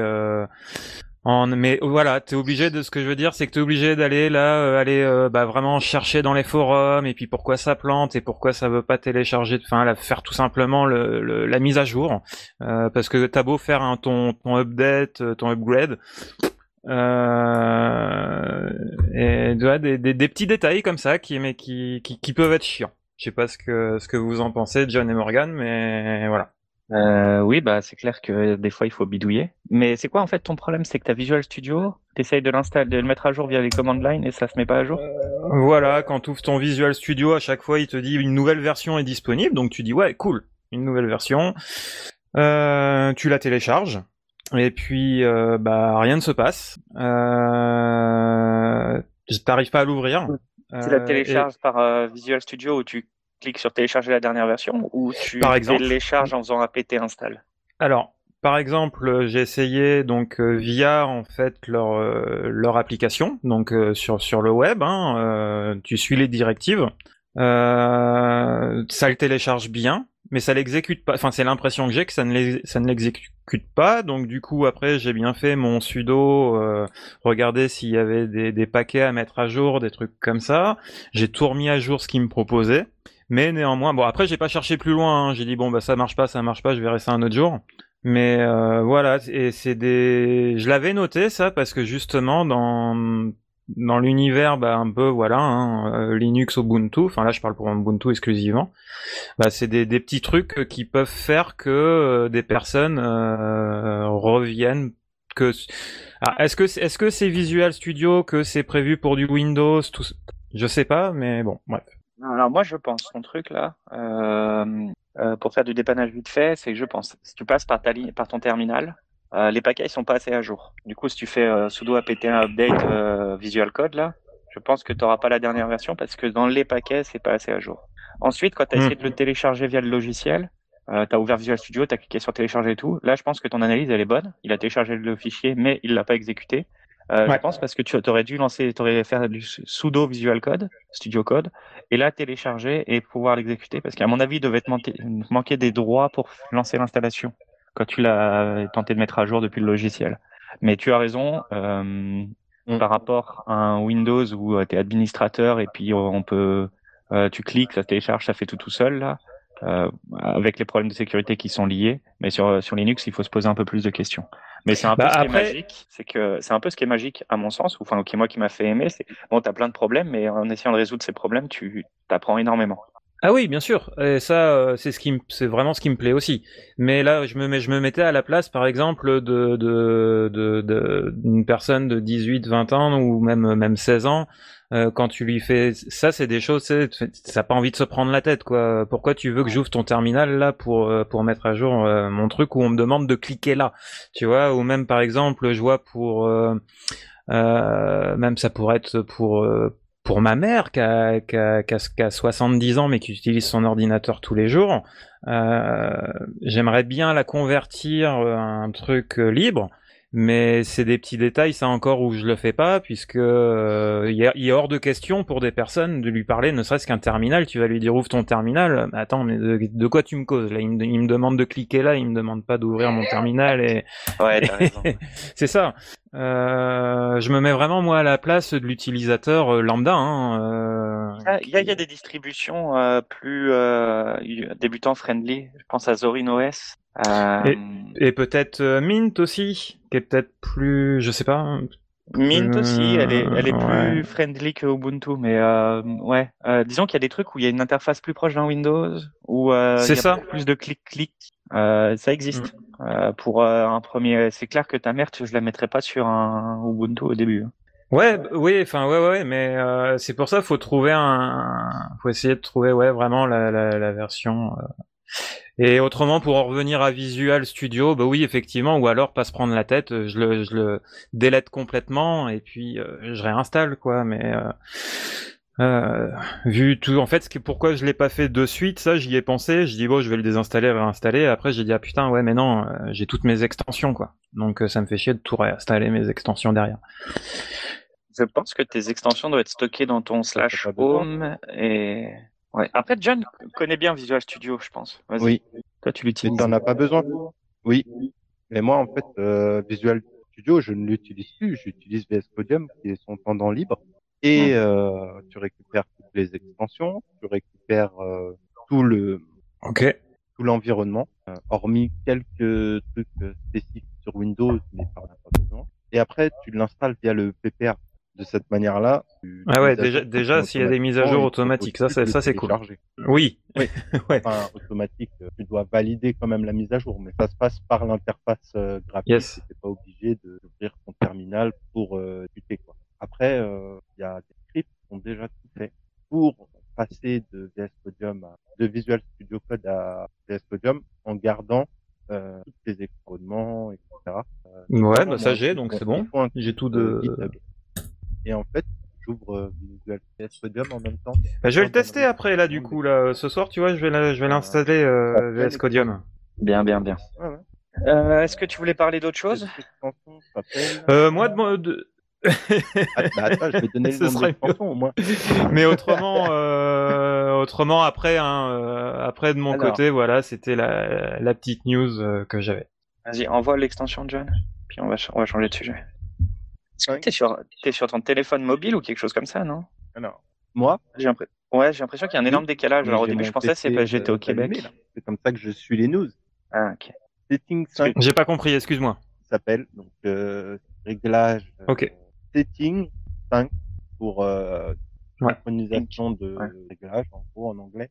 C'est une application, c'est un, une extension qui est développée par euh, Shan Khan, Ok. plus loin K-H-A. Et en fait, ce qu'il fait, c'est que à la première installation de plugin, bon, il va te demander de te connecter à GitHub, etc. Il va te créer une sorte de repo privé sur GitHub qui lui va te lister toutes les extensions que tu as.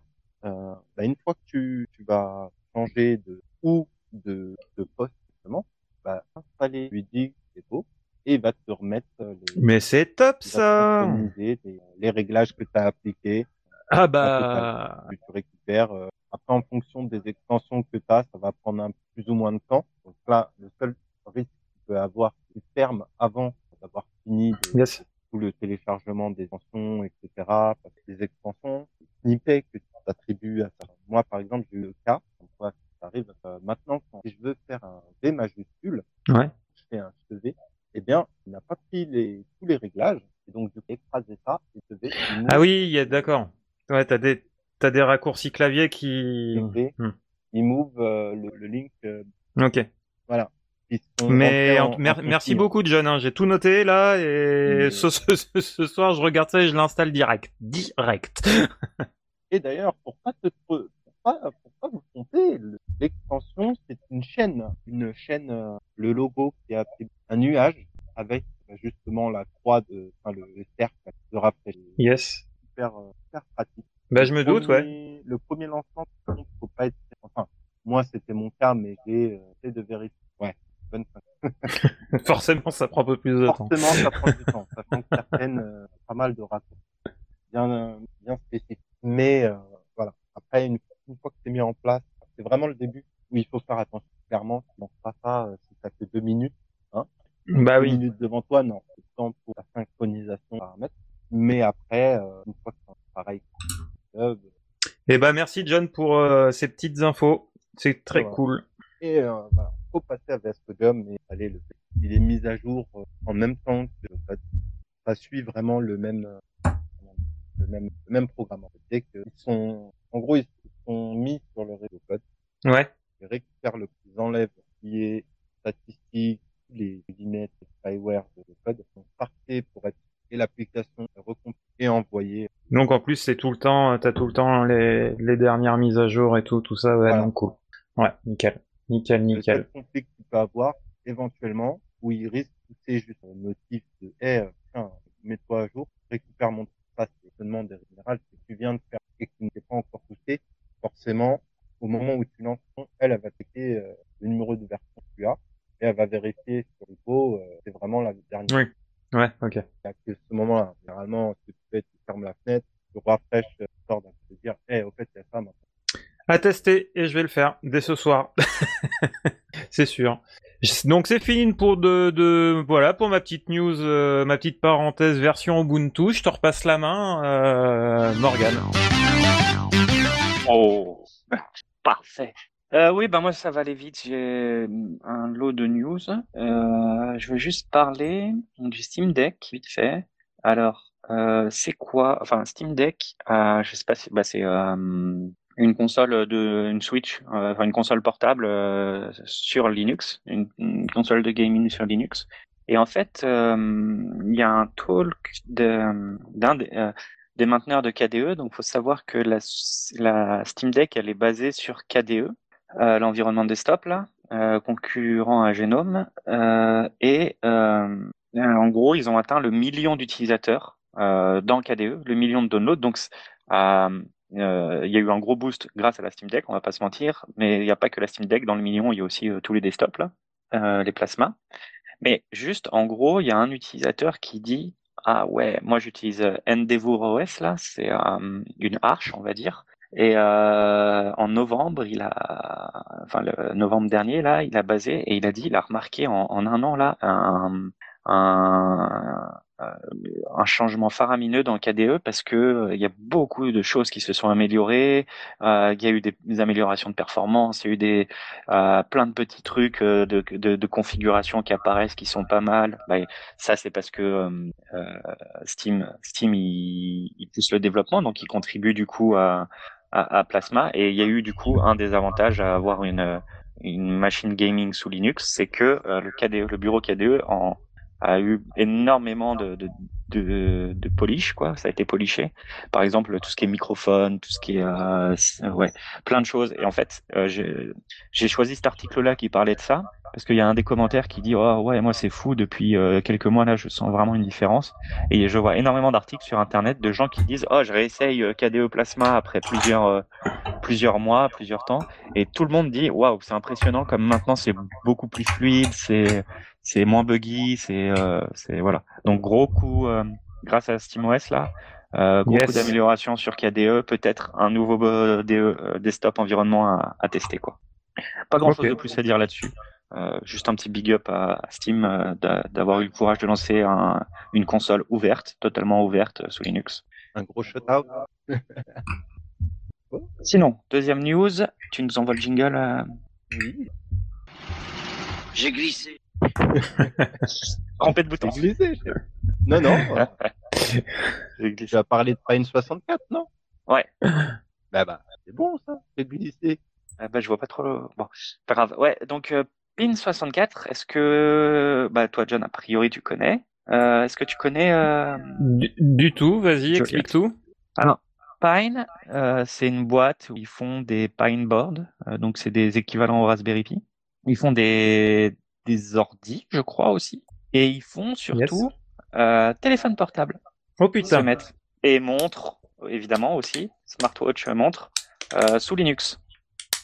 Donc ils font les ordis, ils font les téléphones et ils font euh, des boards. Et ils ont commencé par des boards en fait programmables.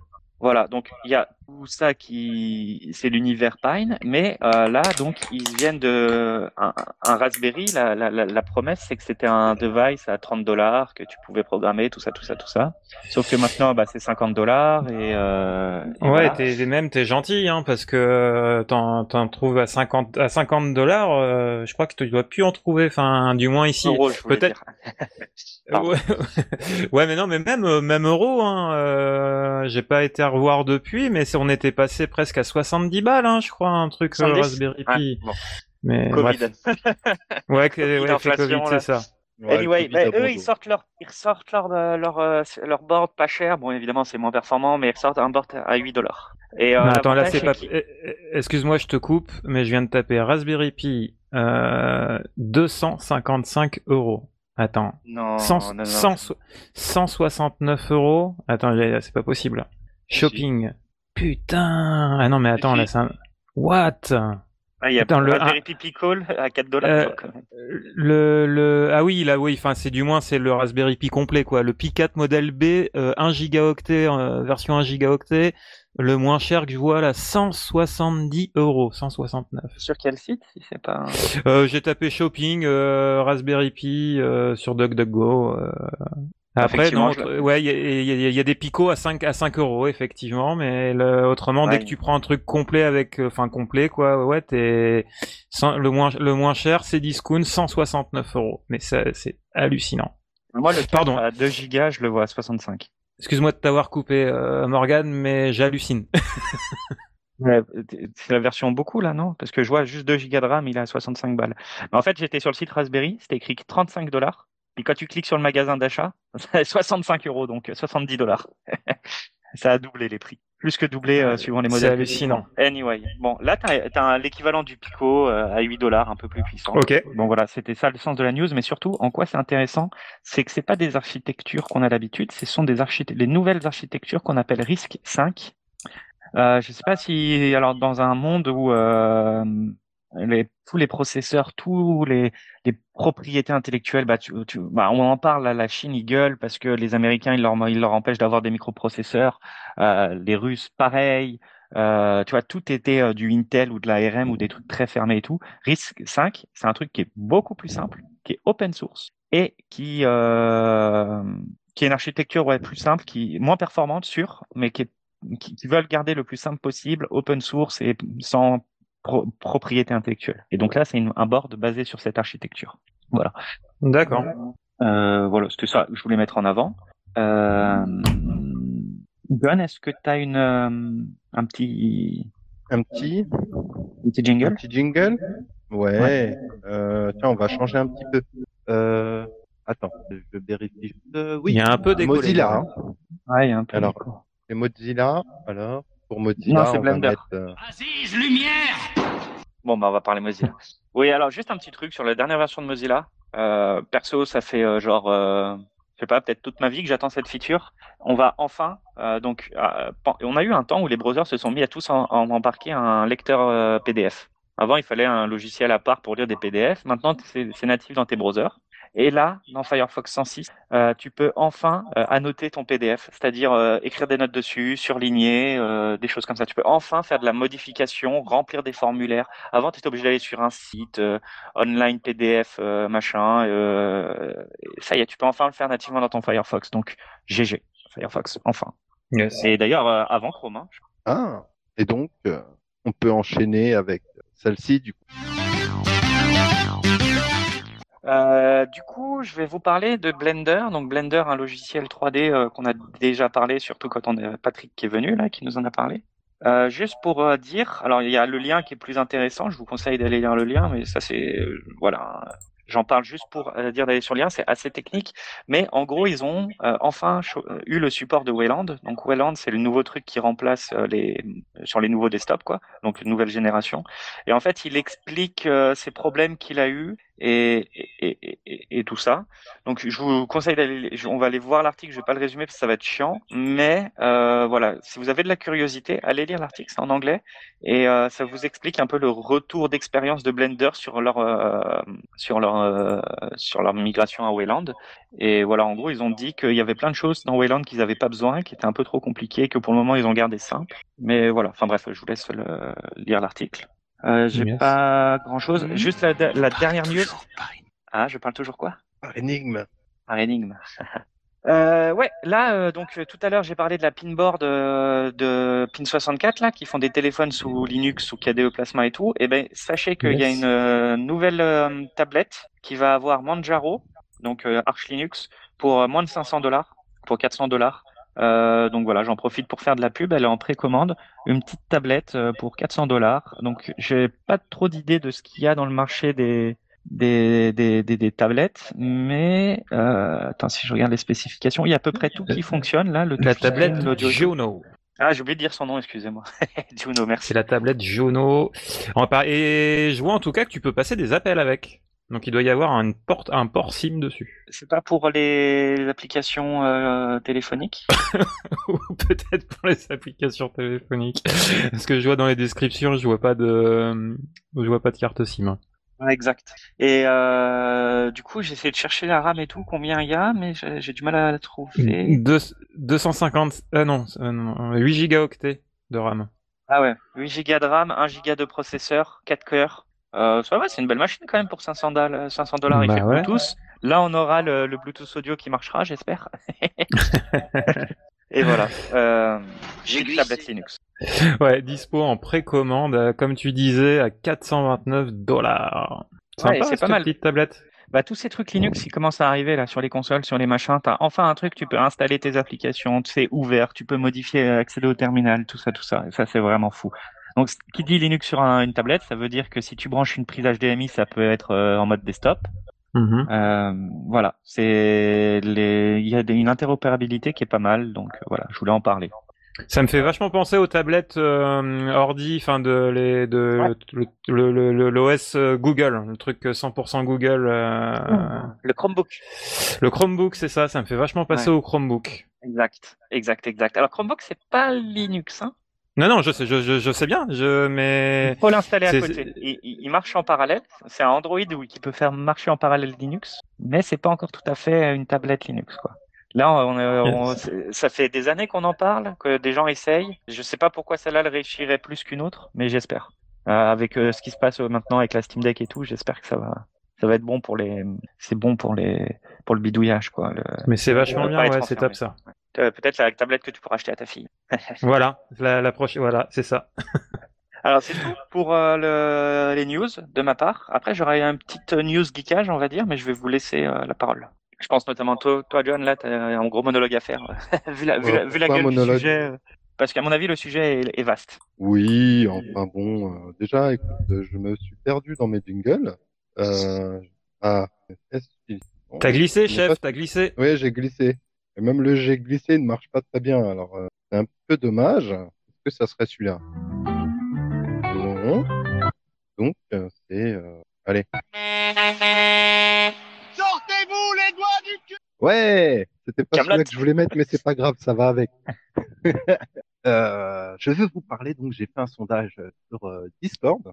Euh, Il y avait deux, deux, deux sujets, soit la nitroquée, soit euh, le keep pass, le partage de mots de passe avec faire, le partage de, mots de passe avec KeePass, et puis euh, nitroquée, j'y reviendrai dans un autre euh, épisode. Euh, du coup, le partage avec KeePass. Donc déjà, je vais arrêter de dire KeePass, mais KeePass, euh, qui est disponible euh, partout sur Windows, Mac, Linux, sur Android et iPhone. Et donc, pour faire les le partage, ça se passe en différents, différentes, euh, différentes. Premièrement, quand on est sur passe, il faut segmenter par groupe. Je vérifie en même temps. C'est bien des groupes qu'on appelle les différents bah, mots de passe. Là, le but, ça va être de partager le mot de passe avec plusieurs personnes ou du moins euh, plusieurs euh, devices. Déjà, ça va pas être euh, cette fonction, c'est pas pour euh, on va dire une entreprise pour euh, partager. C'est plus, c'est plus familial, quoi, on va dire. Voilà, tout à fait. Euh, C'est genre même- euh, euh, le, le site desimpôts.gouv pour te connecter partout là. euh, tu fous ça au moins madame, madame peut s'en servir. euh, ta femme, ton mec, peu importe dans la famille, au moins tout le monde a tout quoi. Voilà, c'est c'est le le bon exemple. Ou pour euh, vraiment restreindre encore, euh, se servir des mots de passe qu'on a sur le poste de travail, sur le téléphone portable. Ok. Les applis, il y en a, il y en a plusieurs. Comme j'ai oublié de renoter s'il y avait, des, je le ferai dans les notes. Mais pour euh, téléphone, il y a qui passe. Alors, je retrouve l'appli, qui passe 2D, c'est ça. Qui passe tout Android, pardon. Euh, c'est celle que j'utilise euh, pour euh, pour mon usage à moi. Qui d'ailleurs, euh, petit retour en arrière de ce qu'on a parlé tout à l'heure, dans les dans la partie à propos, on peut faire don d'une bière aux développeurs. Euh, voilà, pour le, le, le hors-sujet.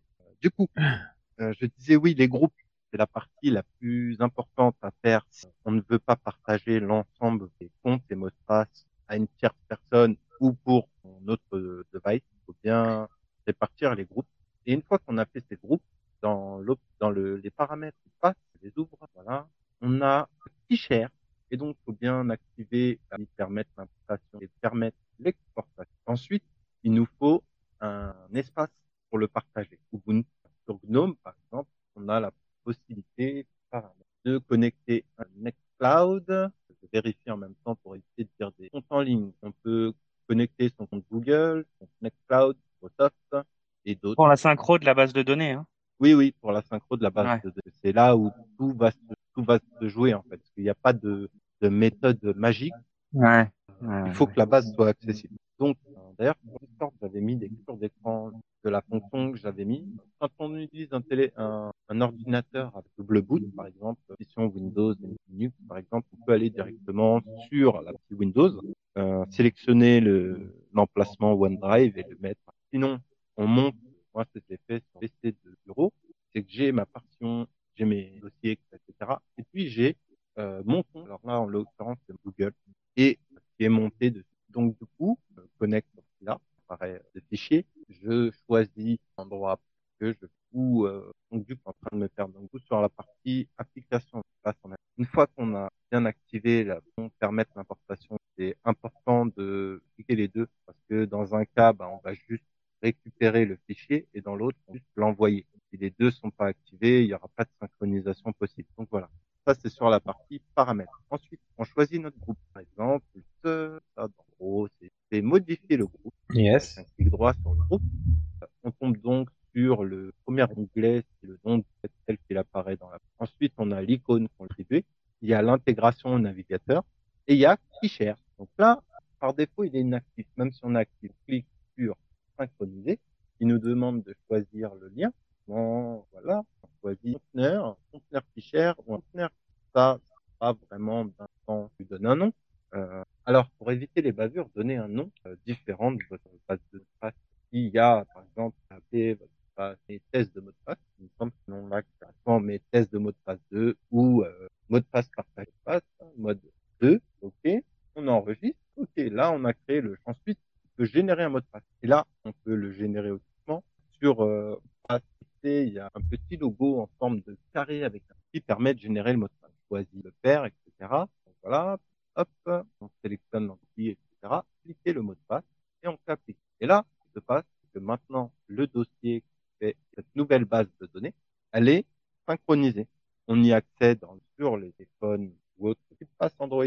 C'est ouvrir une base. Moi, comme j'ai déjà une base, je vais ouvrir. Et là, sur euh, Android, on a plusieurs choix. On a par exemple Dropbox, Google Drive, OneDrive, euh, par SSH et par OneCloud, Nextcloud et même Mega. Donc en gros, on sélectionne. Il y a, il y a du monde quand même. Oui, oui, il y a, il y a, il y a de quoi faire. Hein. Donc du coup, euh, Google Drive, sachant qu'en plus, tu as le lien peut faire aussi de l'HTTPS. Donc euh, c'est même pas obligé de passer par un des noms que j'ai donnés tout à l'heure. Moi, je vais prendre Google Drive parce que c'est le plus simple. Donc, on sélectionne Google Drive. OK. On demande, il va nous demander, euh, sélectionner. Et c'est à partir de là, on déverrouille. On a ça, c'est partage. Il y a réglage, paramètres. Et il y a une notion à oui, voilà. Comment on peut éviter les paramètres et euh, le seul paramètre en il y a beaucoup de téléphone, soit le, rarement les deux en même à mais c'est vrai que rien que pour les mots de passe, euh, bien bien bien pratique parce que c'est vrai qu'autrement ça quand t'es familial c'est chiant quand euh, dès que tu changes de poste euh, ah putain c'est quoi le mot de passe là? Bah j'en sais rien moi c'est enregistré dans les mots de passe enregistrés là et bah ouais bien pratique ce truc là. facile à mettre surtout gratuit parce que je connais aucun password manager qui t'offre multi device gratuitement. Peut-être euh, si, mais il faut que tu l'installes sur euh, ton serveur à toi. ah oui, mais c'est auto-hébergé là, du coup. Oui. Ouais, c'est auto-hébergé là, c'est encore autre chose. Là, je veux dire, tu, tu le synchronises dans une database d'un Google, euh, Google Drive là, et ça marche sur tous tes devices, t'as rien à faire. Ça, parce qu'à l'heure d'aujourd'hui, il y a que le, le, dans le Google Drive, il y a que le partage en ciblé ou public, mais c'est vrai que côté, côté mot de passe, c'est top ça surtout qu'à tout moment, tu peux, euh, tu peux le désactiver. Copier-coller, tu double-cliques, ça met dans ton presse-papier, ça se supprime au bout d'un moment pour pas laisser dans le presse-papier. C'est- des bonnes Voilà. pratiques sécurisées qu'il faut utiliser absolument tout le temps.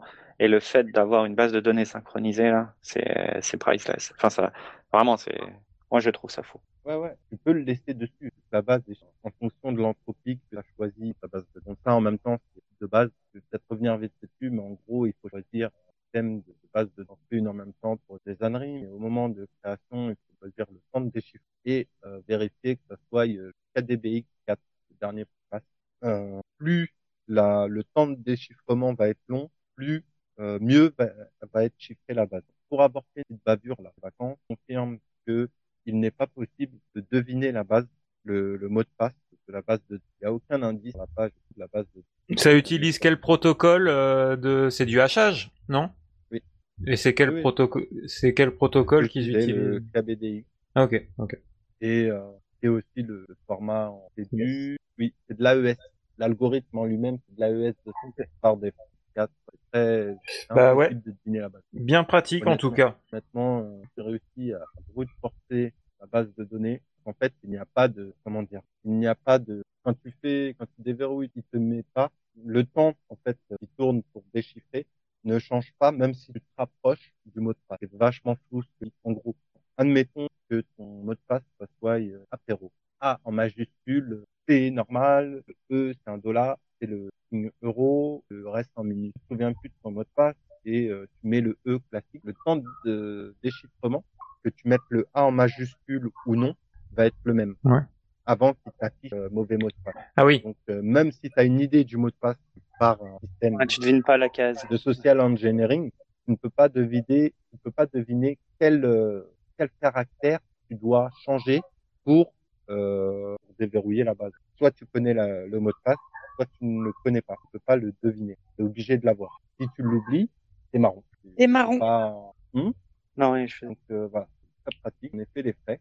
Ai fait les frais. J'ai oublié que j'avais changé mon enfin, j'avais mis en place la, la fonction de partage de mot de passe et j'avais oublié de changer le nom de la partie qui était partagée de En gros, euh, comme c'était un partage de mot de passe plus court que mon mot de passe initial, mais qui était le en fait, la fin du mot. Bon, euh, je m'en suis rappelé juste au moment de synchroniser et j'ai synchronisé sur la mauvaise base qui a fait que je n'étais pas la base de partage. Loupé. Vraiment la chose à, prendre en compte, en fait, c'est se forcer à taper le mot de passe.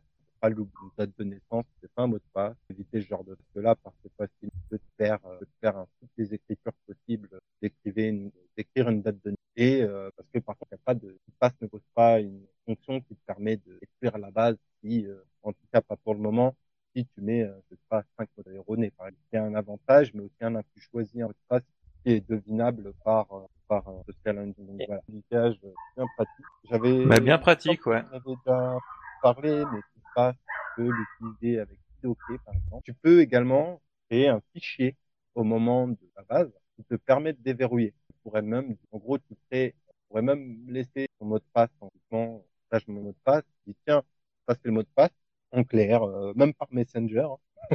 Facebook Messenger ou ce que tu veux, euh, euh, abondamment voir ce qu'il y a dessus. Mais par contre, tu peux mettre un fichier clé, euh, soit la clé matérielle, donc disais, euh, ou autre, ou fichier que tu crées euh, dans les réglages. Et donc, euh, c'est nécessaire pour déverrouiller la, la base, système de double authentifier ton fichier. On voit de maintenant les euh, PG d'une personne en particulier, lui envoies ce fichier et euh, donne au moment de l'ouverture de la base et seulement là, une fois de vachement Yes, bah, euh, ouais, ouais, vachement, vachement pratique. Hein. et pour la petite histoire, elle est euh, c'est pour ça que j'ai parlé de passe Android. Celle-ci, par exemple, la petite passe Android, elle est autorisée par mon ancien téléphone pro, c'est un téléphone Android. Et donc, c'est spécial, professionnel, qui est relié au, au téléphone et qui n'est pas géré par alors, euh, c'est un espèce de magasin d'applications privé on- et euh, tu choisis dedans. Tu vas pas installer euh, Crush ou pas quoi euh, sur le compte professionnel. Ouais. Là, peu importe, mais qui est approuvé par euh, Comme ils font pour les PC. Hein, voilà. Et oui, voilà, c'est exactement le système là en fait. Et bah, il est dedans. Il est, il a été et euh, il, est, il en existe aussi iPhone qui euh, bah, passe org, ça. Oui, c'est passivité.org et euh, différentes versions. Leur wiki, euh, c'est bien de le, je ne pourrais pas garantir sa robustesse, euh, même avec souvent la cache temporaire, enfin, il n'y ait pas de corruption de, de des comptes euh, perso. Euh, sans souci, je l'utilise depuis pas mal de déjà. Et... Tu nous mets le jingle pour le changement de, de ouais. Euh, alors. Sauf si tu as encore des choses à dire. Mais... Non, non, bah, du coup, euh, bon, jingle, il est, il est parti. Vraiment que je le mette. Il est là. Voilà.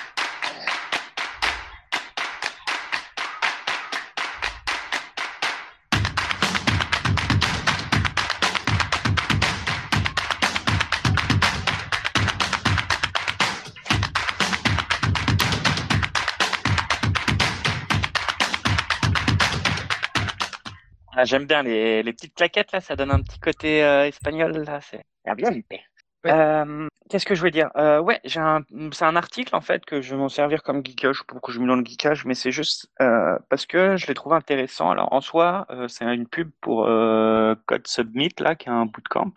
Donc c'est pas très intéressant, mais en gros l'article dit OK. alors déjà il, il s'appelle un, un anecdotique, un guide adé- ad- ad- anecdote pour euh, devenir euh, euh, ingénieur logiciel, pour devenir euh, développeur. Voilà. Euh, c'est là, euh, je, je dirais l'article un peu en, même temps là pour euh, relever tous les points, mais je crois que le point commun entre vous deux, c'est que les deux vous avez tenté une transformation digitale. Euh, il me semble John, t'étais mécano toi. Euh, après t'as essayé d'autres, euh, Mmh, Ouais, on va dire ça comme ça. t'es dans les voitures. Mmh, Oui, j'étais dans un petit peu tout ce qui prenait euh, les noms, les noms qualifiés. Ok. Euh, toi aussi. Euh, euh, Ah, ouais. Jésus. Joliette, excuse-moi, je commence à avoir du mal là. Joliette, euh, il me semblait que tu avais dit que tu avais fait une école, je sais plus trop où là, de- d'informatique, mais par contre maintenant, euh, tu travailles dans les, les mutuelles, donc c'est pas du tout ton métier. Non, ouais, voilà. Et puis euh, c'est pareil, ça a été un- une, une reconversion euh, pro com- complètement euh, où j'ai eu, c'est, moi j'appelle ça une opportunité quoi. J'ai eu, j'avais pu négocier avec mon ancien employeur. J'étais bah euh, conducteur de bulldozer et conducteur d'engin. Donc tu vois, rien à voir euh, avec ce milieu-là.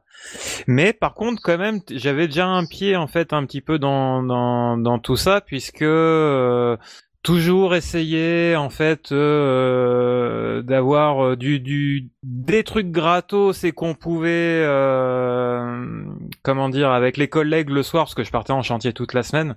Donc euh, il y avait déjà un, pied dans dans ce truc libre. Et il y a eu cette opportunité d'avoir de négocier un j'ai eu un, un- c'est pas c'est pas c'est pas un licenciement comment on appelle ça? Euh, une rupture conventionnelle et ça, c'est une, ça a été une opportunité puisque euh, j'avais en gros deux ans de temps libre pour faire quelque chose. Quand je dis temps libre, c'est vraiment euh, tout mettre, tout mettre et vraiment enfin, faire ce que tu as envie de faire. Et je m'étais dit, mais attends, l'informatique et tout. Et c'est là que j'avais découvert cette école à Tours, la Wild Coast School, pour devenir développeur. Et j'ai trouvé ça génial. Ça m'a permis euh, de, de, de, voilà, voilà la, la petite marche qui a fait que j'ai, enfin, je suis rentré dans un peu dans le monde du développement. Tu veux continuer? Comment? Tu veux continuer après?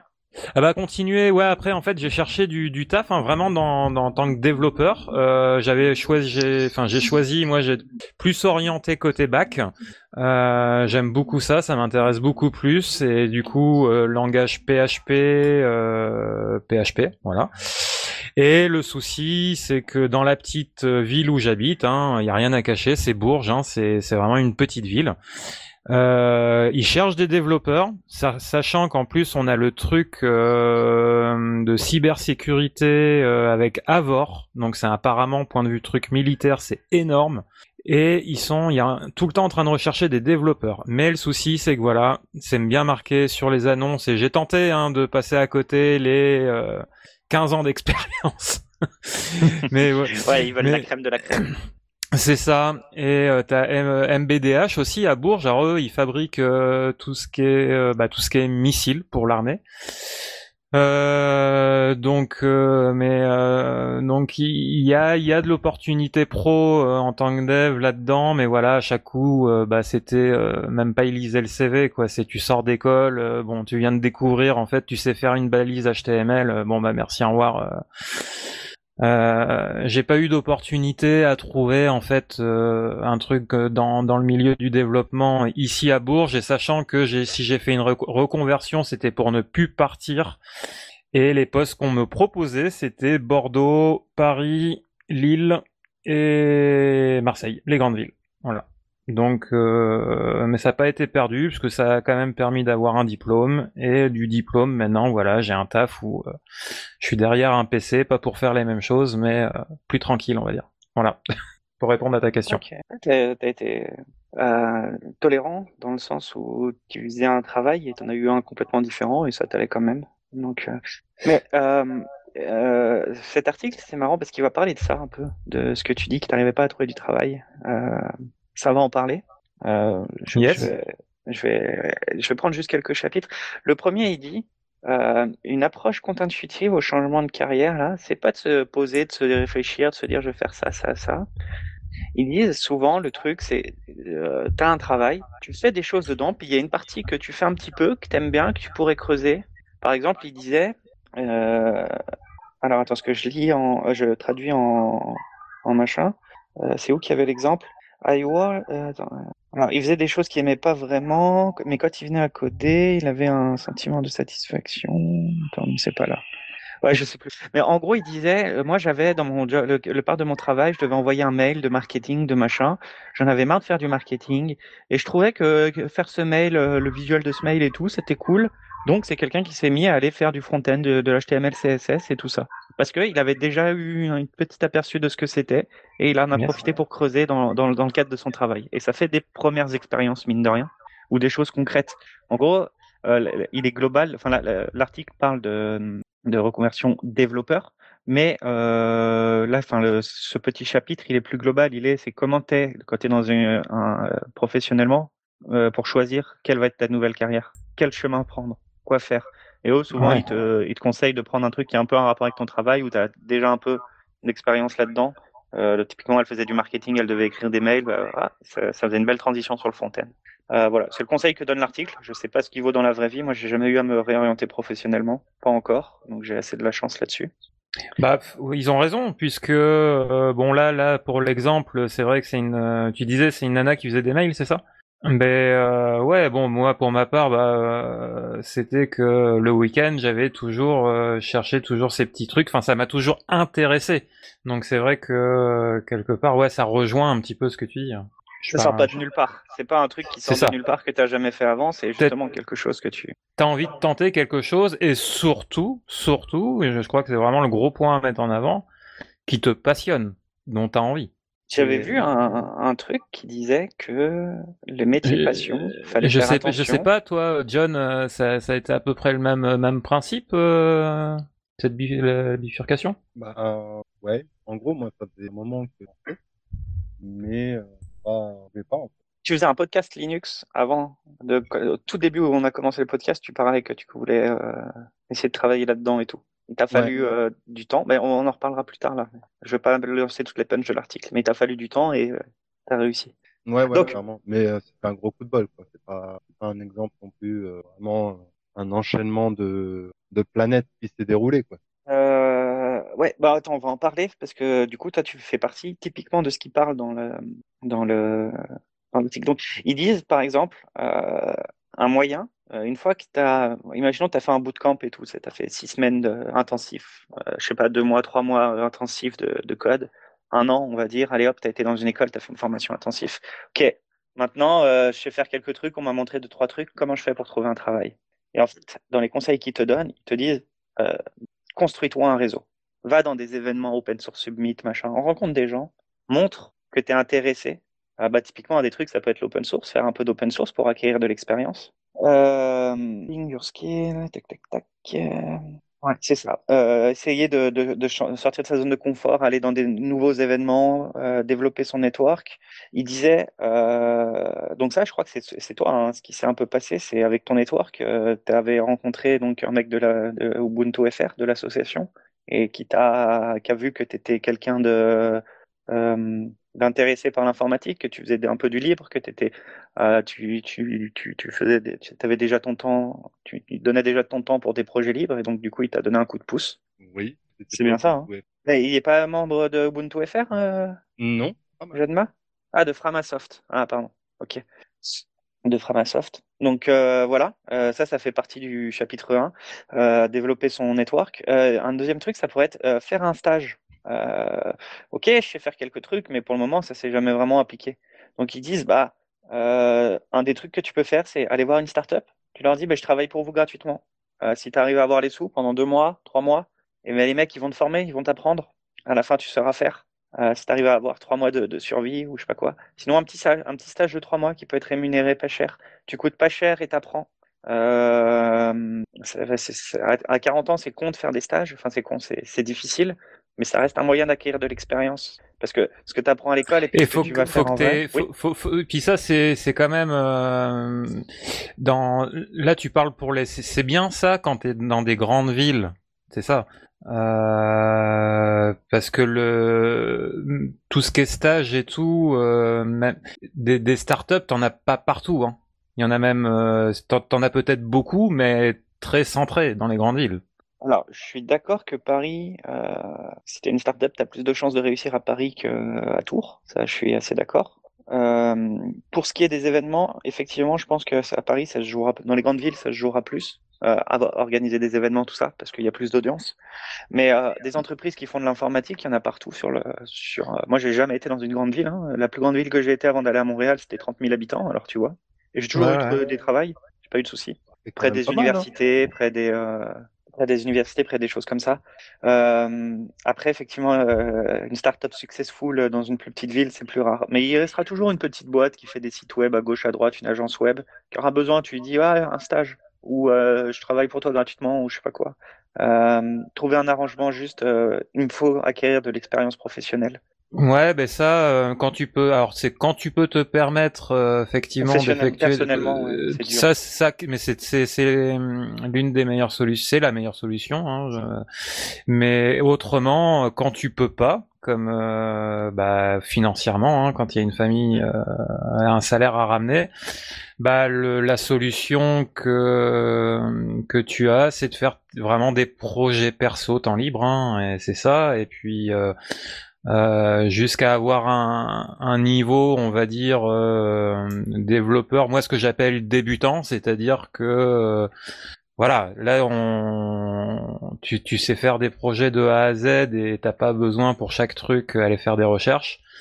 Et ça, ça peut se faire qu'en faisant des projets perso sur ton temps libre. Hein. Je vois pas d'autres. Enfin, Mais ça, c'est la troisième. ouais. euh, Ouais. ouais, c'est la troisième, c'est euh, construire son portfolio. En gros, c'est faire des projets perso sur son temps libre. Ça, c'est la troisième ouais. Mm.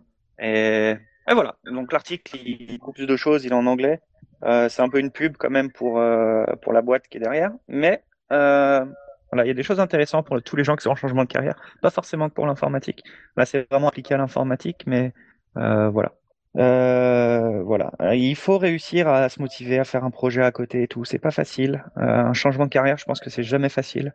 Euh, surtout quand c'est un, vir- un virage à 180 degrés par rapport à ce que tu faisais avant. Euh, c'est jamais facile. Il y a, c'est- con, mais c'est un métier d'expérience.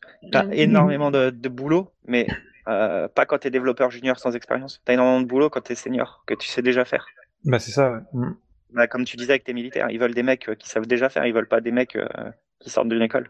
Bah oui, non mais tout à fait. Et euh, je vois dans, dans notre groupe, sur 20, sur 20 étudiants, on prend une moyenne hein, en 20, hein, euh, combien qu'on... Enfin, donc euh, j'ai deux potes euh, qui étaient de Bourges aussi, hein, donc euh, mais voilà, euh, eux, ils, bon bah beaucoup plus jeunes et une vingtaine d'années et ils pouvaient se permettre euh, de partir bah, à Paris. Là, ils sont partis à Paris. Et voilà, et donc sur 20, euh, t'en as, allez, 7, 7 dans tout, toute la, tout le groupe où on était qu'on réussi, même sur Tours et tout, qu'on trouvait du taf. Mais ouais, c'est pas non plus euh, parce qu'ils ont, il y a eu du recrutement à fond là quand, quand c'est sorti là ces écoles et tout.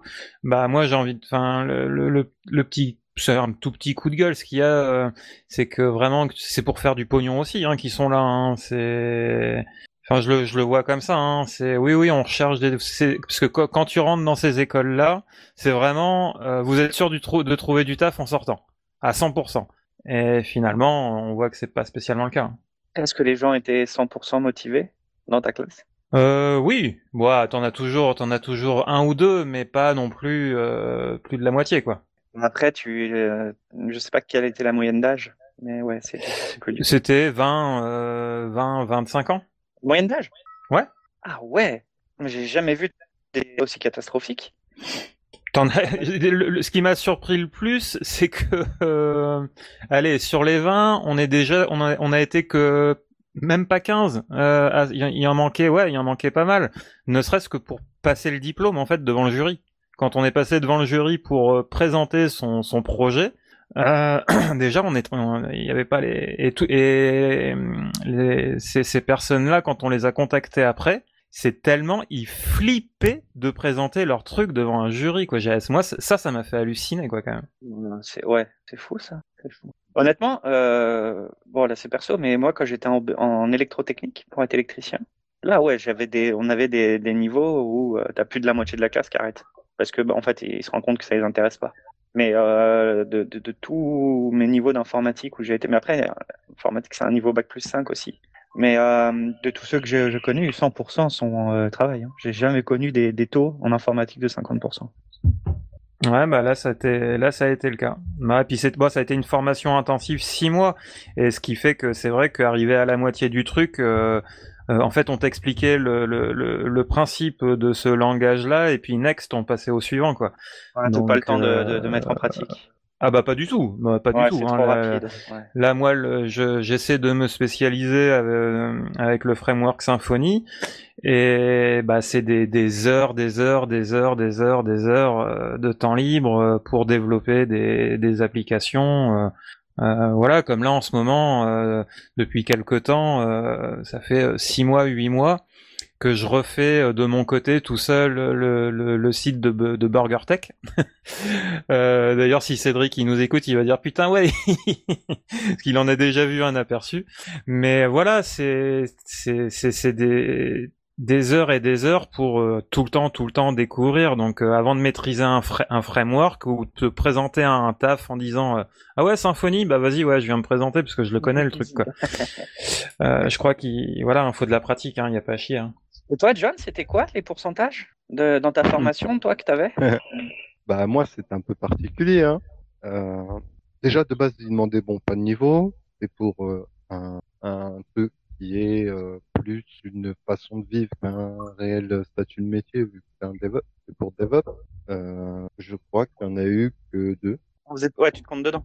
et je me compte dans les deux hein, avec euh, plus d'un an de de doute, de, de, Ouais, c'était dur. ouais. de galère. Le 1, c'était une des personnes qui était déjà dans l'entreprise euh, parce que piston. Donc euh, voilà, en fait, il, il comptait pas vraiment. Euh, Donc la petite, euh, la- à un moment, il y avait une, il y avait une fille que t'aidais, euh, qui était avec toi en formation là. oui, mais elle, elle était happiness manager. Ah, ok. Et euh, Mamel, d'ailleurs, n'est plus au sein de société. Euh, le truc, euh, bah, il y a eu moi.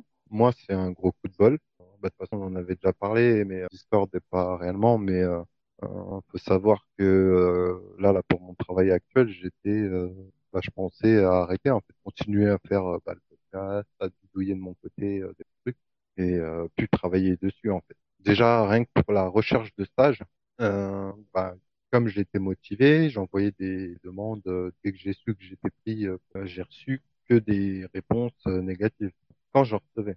Ensuite, Là, tu recevais bah, des réponses, c'est pas mal. Déjà, je recevais des réponses et je l'ai su bien après que c'était déjà bien. Et euh, mais sur le coup, ça flinguait le moral. Mais euh, d'un autre côté, je me disais bon, c'est gratuit, donc je profite de la formation. Euh, tant pis, au moins je prendrai mon. Euh, après, la boîte euh, faisait la formation proposée de faire stage. Il y a eu tous les trucs. Je devais être en CDI, finalement, euh, c'est pas fait. Mais bah, voilà, au moment où Genma m'a contacté, moi pour moi, j'ai juste bah, le petit mar- ce qui est marrant, c'est qu'on en parle maintenant avec les sujets. C'était euh, j'ai fait un post sur le, les podcasts et euh, sur euh, sur euh, sur LinkedIn qui, euh, que j'étais en recherche d'emploi, j'avais la fonction là, ouvert pour des offres de travail et il a pris du temps euh, de son temps perso pour m'appeler, me sonder en gros faire l'équivalent d'un petit entretien technique entre guillemets, hein, savoir ce qui me motivait, etc. Mais euh, ça, je dis, c'est un gros coup de bol. Mais jusqu'au jusqu'avant qu'il m'appelle, euh, je partais déjà dans l'idée de ne pas bosser dedans. hein. C'est pour ça, il faut, faut pas se, faut pas partir avec la tête que si vous recevez pas de réponse euh, dans, le- dans le dans la semaine qui suit euh, formation ou votre apprentissage direct, euh, c'est mort. Maintenant, il faut partir de l'idée que quand on suit une formation, il faut prendre ce qu'il y a à apprendre et le reste, tant pis. Pour dire, donner une image un peu plus vulgaire de moi, mon état d'esprit, c'était j'en ai rien à foutre. Je peux crever à la fin de mon stage, je peux, je crever là demain. Au moins, j'aurais j'aurais vu un aperçu de ce que ça donnait avec l'open source et le professionnel qui va avec. Euh, voilà. Ça, tu verras quand tu changeras d'entreprise que déjà d'une entreprise à l'autre, c'est très différent. Ah bah oui. Ce que tu feras, ta bah, façon d'exercer l'informatique. J'en ai fait deux. Ouais. Entre le stage et euh, là, mon emploi actuel, c'est deux choses différentes. Deux ambiances de travail euh, différentes. Il y a que le côté relationnel avec les collègues qui est similaire dans le sens où bah voilà, j'aime bien faire le con et discuter avec tout le monde. J'ai pas, j'ai pas de problème de mentir un peu à l'écart, quoique. Mais euh, voilà. Après, euh, tous les jours, euh, pas dire tous les jours, c'est quoi, mais c'est assez souvent que je sens bien la différence entre moi, mon statut et le statut des autres personnes. Je suis pas ingénieur. Non, mais ça se gammera, ça, dans cinq ans. Ouais, dans cinq ans, ça se. Ouais, dans cinq ans, mais en attendant, bah voilà, actuellement, je suis pas, je suis pas un ingénieur, moi. Tu vois, t'as as quand même cette différence là. Après, il faut, il faut prendre avec. Euh, et c'est surtout ça en fait. Ce qui va changer, c'est la mentale, réellement. Euh, moi, euh, bah, j'ai enterré des gens. Hein. J'ai été fossoyeur aussi. Clairement, euh, c'est pas euh, pas Jean-Michel qui me fait chier parce que euh, ça fait bien comme ça mon bout de code qui va me mettre en PLS. Tous les emmerdes qu'on peut avoir au niveau informatique me font pisser de rire à côté de L'informatique, c'est ça. Hein. C'est tu vas un problème au prochain problème au prochain problème. ça. Euh, franchement, euh, ça. voilà. métier de l'informatique, c'est résoudre des problèmes à longueur. De... C'est que des problèmes. Hein. C'est clair qu'il faut avoir. Il y a un bon même. Il y a un bon même euh, qui, qui représente très bien. Hein. Mon idée, c'est euh, c'est le le visage avec un masque où il y a marqué euh, senior et new developer. Non. oui. Enfin, en gros, c'est ça. Genre le débutant et le senior et euh, à, aux deux, on dit la même chose. Ton code, c'est de la merde. Et euh, genre, le masque de le débutant, il y a marqué euh, ah et genre on voit sous le masque en train de pleurer à fond et euh, tu vois la réponse du senior à la même réponse qui lui dit je sais en se marrant. Et euh, voilà, c'est ça. Ça va prendre du temps. Après, euh, comme j'en ai parlé plusieurs fois, l'avantage de l'open source c'est que le diplôme, euh, c'est de les Diplôme, certification, c'est de Ça, ça permet de certifier aux clients que tu vas leur de, de mais ça garantit pas le, la connaissance mmh. et euh, le les certifications, c'est un business à côté. Hein. C'est vrai que euh, ça certifie pas grand chose. La certif, c'est du business. Après, oui, ça te donne. Euh, quand tu quelqu'un te dit, par exemple, j'ai la certif RHS bon, tu sais que le mec, il va savoir installer un paquet il a quelques connaissances. Enfin bref, ça te garantit un truc minimum de, de connaissances, mais ça c'est pas ça qui va te montrer le réel intérêt de la personne. Typiquement, les boîtes offrent, ça fait partie de ton truc. Euh, voilà. Est-ce que euh, le gars a pris euh, telle certification parce que ça l'intéressait vraiment, qu'il aime bidouiller là-dessus, ou est-ce que parce qu'il a vu que ça faisait tant d'heures et qu'il pouvait déposer tant d'heures et pas bosser sur d'autres projets pour un client par exemple ou sur d'autres choses? Est-ce qu'il va se dire, bah tiens, pendant que je suis cette formation-là, bah tiens, le chef il va pas me faire chier parce que euh, j'ai telle formation en cours, donc il sait que voilà, il veut me vendre après pour cette certif ou qu'il me coûte la paix pendant c'est ça. Moi, à mon maigre niveau, par exemple, j'ai déjà résolu euh, trois, quatre problèmes au niveau de Ubuntu client. Comme je disais, je suis pas ingénieur. C'était juste des choses que j'ai faites et que j'avais encore en mémoire et accessoirement que j'avais mon poste Ubuntu sur la main pour faire des traitements, etc. Et euh, mon chef direct, mon chef de projet, m'a fait le retour sur euh, les problèmes que j'ai en me montrant la réponse client là-dessus. J'étais euh, très heureux. Pourtant, bah, je suis un mec qui n'a même pas le brevet des collèges. j'ai des tendances dyslexiques et j'arrête pas de me marrer tout le temps, on me prend pour un malade. Mais voilà, le taf a été fait, le client été content sur ce point-là, tu vois, c'est le principal. Donc en vraiment, collègue, moi je trouve, en tant que collègue, enfin des, des gens passionnés, euh, bon, euh, pas ça que je veux dire, mais en gros, c'est mieux d'avoir un collègue qui est sympathique plutôt qu'un collègue qui est sympathique et il faut toujours lui expliquer la même chose, plutôt qu'un collègue qui est, qui, est, très bon mais alors qui, qui, a une attitude à la con. Ouais. Euh, moi, je préfère avoir le mec un peu moins compétent mais qui est sympathique, perso. Ouais. Après, des gens comme j'ai des gens comme ça à longueur de journée, ils m'appellent.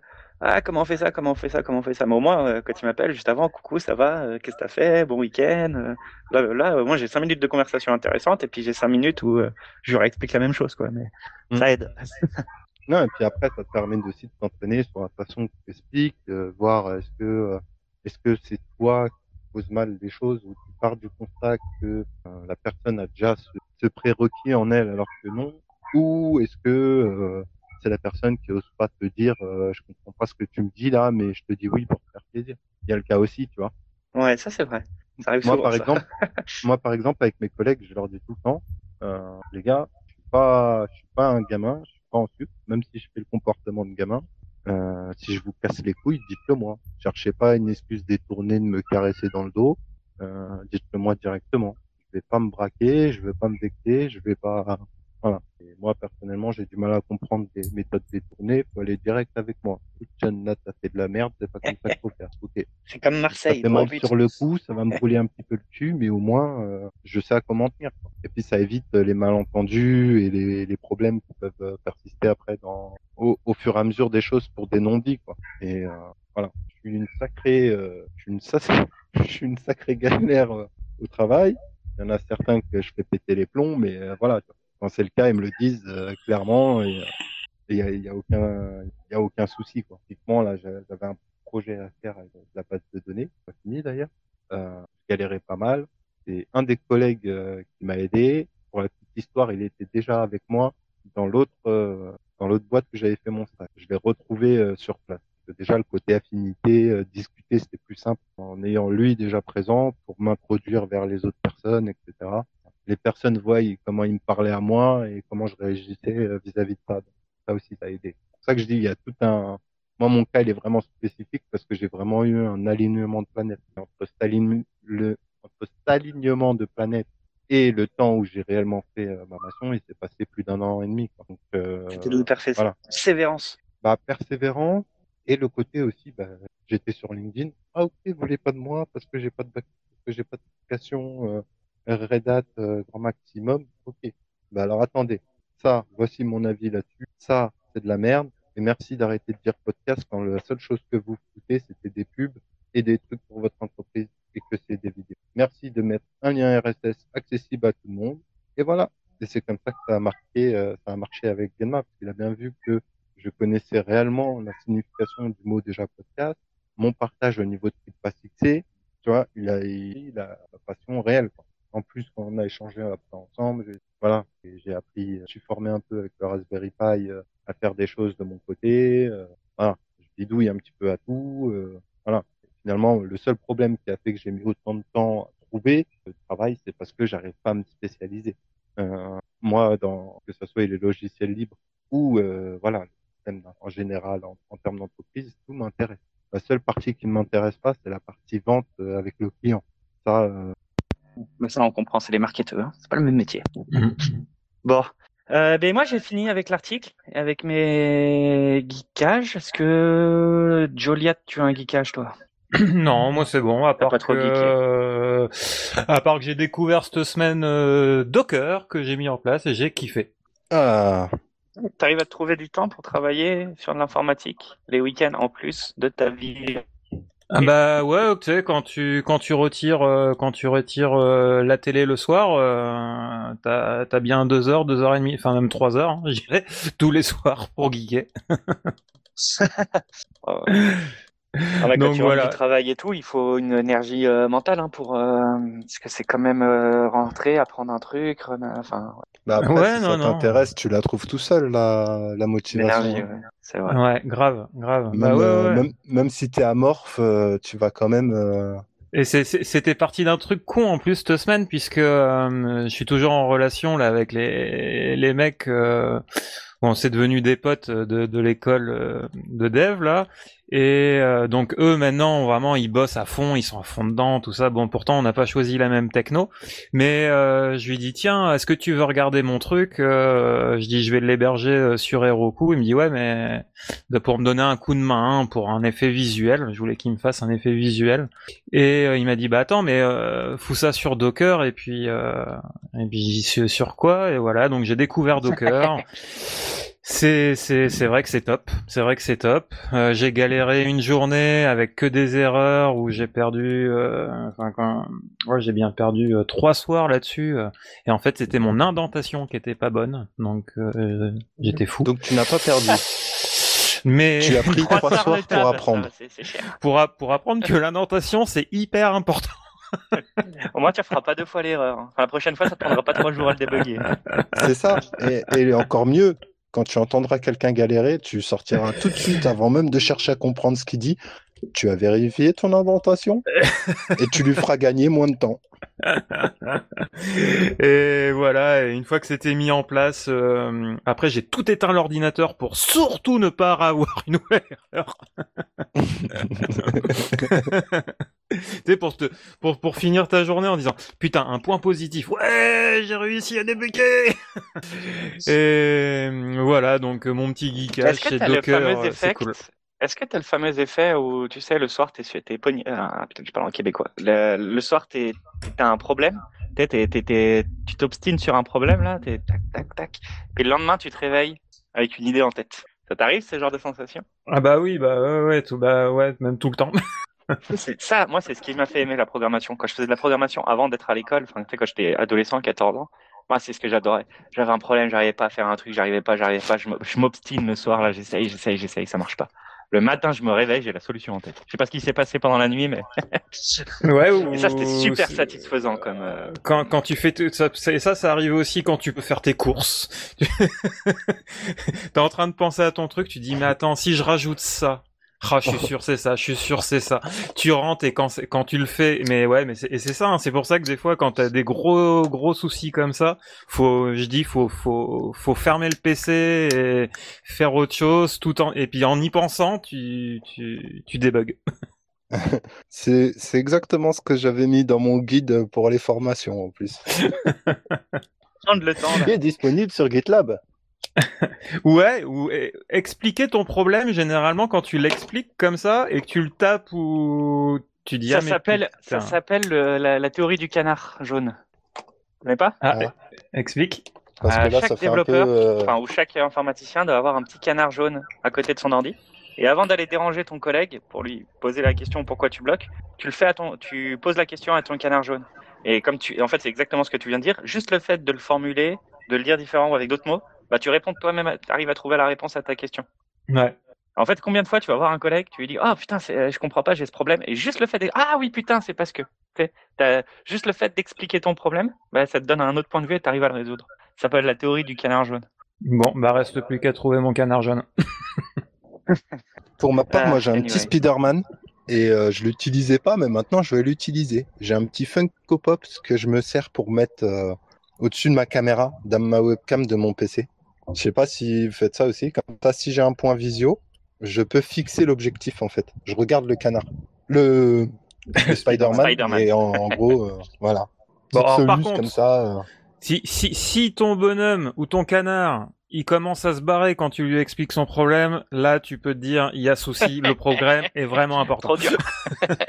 Ou que ton collègue de table tape un peu trop fort sur son clavier. Anyway, ok. Et est-ce que vous aviez des recommandations, quelqu'un? Parce que moi, j'en ai pas du coup. Non, pas de mon côté. Hmm, moi, j'en avais, mais euh, j'ai perdu le nom de la chaîne. Euh, Il y a une streameuse qui faisait du mind test. Euh, c'est Améliat, je crois. Euh, je vais essayer de vérifier. Et euh, en gros, elle a son serveur mind test. Et euh, voilà, c'est chill. Elle explique deux, trois trucs. Et sinon, il y a 6.4, 6 comme système, SIY4, euh, qui fait du développement sur euh, Mindtest. Mais ça, par contre, c'est sur PeerTube. Et euh, bah, ça, c'est cool euh, à regarder. Euh, Yes. Ouais, je, je trouve pas, je trouve plus le nom. J'essaierai de retrouver. Il me semble que j'avais déjà partagé euh, ce nom. Ah oui, et sinon, si, il y a une, une musicienne. Je l'avais mis dans le canal Boire. C'est Malinda. Et euh, voilà, c'est pas mal euh, ce qu'elle fait. Elle a repris un truc. euh, alors, ce que j'ai vu, apparemment, c'était un truc sur TikTok qui tournait pas mal. Euh, c'était une chanson traditionnelle irlandaise qui parlait de Rome. Donc, forcément, ça m'a ça m'a interpellé. Et c'est. Non, c'est pas Sailor. C'est. comment il s'appelle? Je regarde en même temps hein, parce que je me rappelle plus du nom. On mettra les liens dans le, on mettra les liens. Tu mettras les liens dans le Framapad. ouais. Mais euh, voilà, c'est, elle, a une, elle a une super belle voix et euh, voilà, elle fait ça. euh, elle est sur Spotify aussi. Ok, parfait. Ah, The Wellerman. Voilà. Ah, Wellerman, le chasseur de baleines. Voilà. Et euh, Euh, elle avait fait une petite vidéo comme ça, c'est super cool. C'est très rapide, mais euh, voilà. Où est-ce qu'on peut vous retrouver, euh, messieurs? Parce que bon, euh, John, Bah, un hâte John, peut-être? Alors, eh ben, Un blog perso. euh, sur le Discord, euh, bah, sur le mon blog euh, bigoodops.fr où j'ai fait un article sur la nitrokey et comment gérer euh, le- la création de clés GPG pour utiliser avec la nitrokey si on n'est pas sur une des distributions de type Ubuntu, par exemple sur Fedora. le- la documentation de nitrokey parle du- d'une interface graphique qui s'appelle GB, euh, GPA euh, pour euh, GNU Privacy Assistant, si je ne dis pas de bêtises, et qui n'est plus disponible sur Fedora, donc faut passer en ligne de commande. Euh, donc voilà. Sinon, sur Twitter et sur le Discord de l'apéro des Papas Manchots, vous êtes tous invités à venir nous rejoindre. J'ai déjà invité quelques collègues à venir nous rejoindre. Ils font les timides, mais ils vont se délier petit à petit. Bientôt, bientôt. Ok. Et toi, euh, euh, Juliette? Euh, sur Twitter, voilà, euh, arrobase, euh, Joliat, euh, tout simplement. Ok. Peut-être on pourrait bientôt te retrouver euh, dans les, hum, comment on appelle ça là, Powerhead by euh, Joliat du Burger Tech. Bientôt, Non, bientôt. Cédric effacera ça, de toute façon, on le connaît, hein, il efface ses sources. hein. Ah, mais Et sur- sympa là. Toi, sur- toi qui sur- veux geeker, tu pourras peut-être nous faire un petit euh, moteur podcast en PHP là, un petit blog euh, podcast euh, tout fait. Alors je vais, je vais, euh, il faut d'abord que, faut que je, je finisse celui de Burger Tech. Et euh, réutilisation. Voilà, et puis euh, après euh, j'ai, j'en ai encore pour deux trois mois là de trucs là à finir absolument. Mais après, ouais, ce serait, euh, je serais ravi de faire un petit truc euh, si euh, si vous avez besoin. Ah bah voilà, bah ça Ah, euh, bah, un je pense à la portfolio. communauté open source. Ça fera un petit premier boulot pour essayer d'être développeur après. C'est ça. Et après sur Discord aussi, hein, mais alors sur Discord, euh, je me connecte très, enfin assez rarement, on va dire. Ok, mais c'était un plaisir de t'avoir. Euh, belle, euh, belle énergie. Euh, c'était cool. Euh, et n'hésite pas à revenir quand tu te sens, quand tu te sens prêt à parler, à chatter. C'était cool. Euh, voilà, là, c'était un épisode un peu spécial. On est que, on était que John et moi. Du coup, heureusement que t'es venu. Mais euh, normalement, on est un peu plus nombreux et il y a toujours plein de discussions. Tu verras. Avec plaisir. Et puis voilà, ça peut être faire un petit côté justement à poser des questions en tant que novice dans cet univers-là. Ah ouais, ça rajoute une bonne dynamique euh, au podcast. J'ai bien aimé moi. Plaisir partagé les gars. Je vous dis bonne soirée parce que je vais euh, y aller. J'ai faim. Bo- Linda, Bonne soirée, à la qu'on- prochaine. qu'on- Qu'on tchatche là. Allez, ciao. ciao ciao. Bisous. Salut.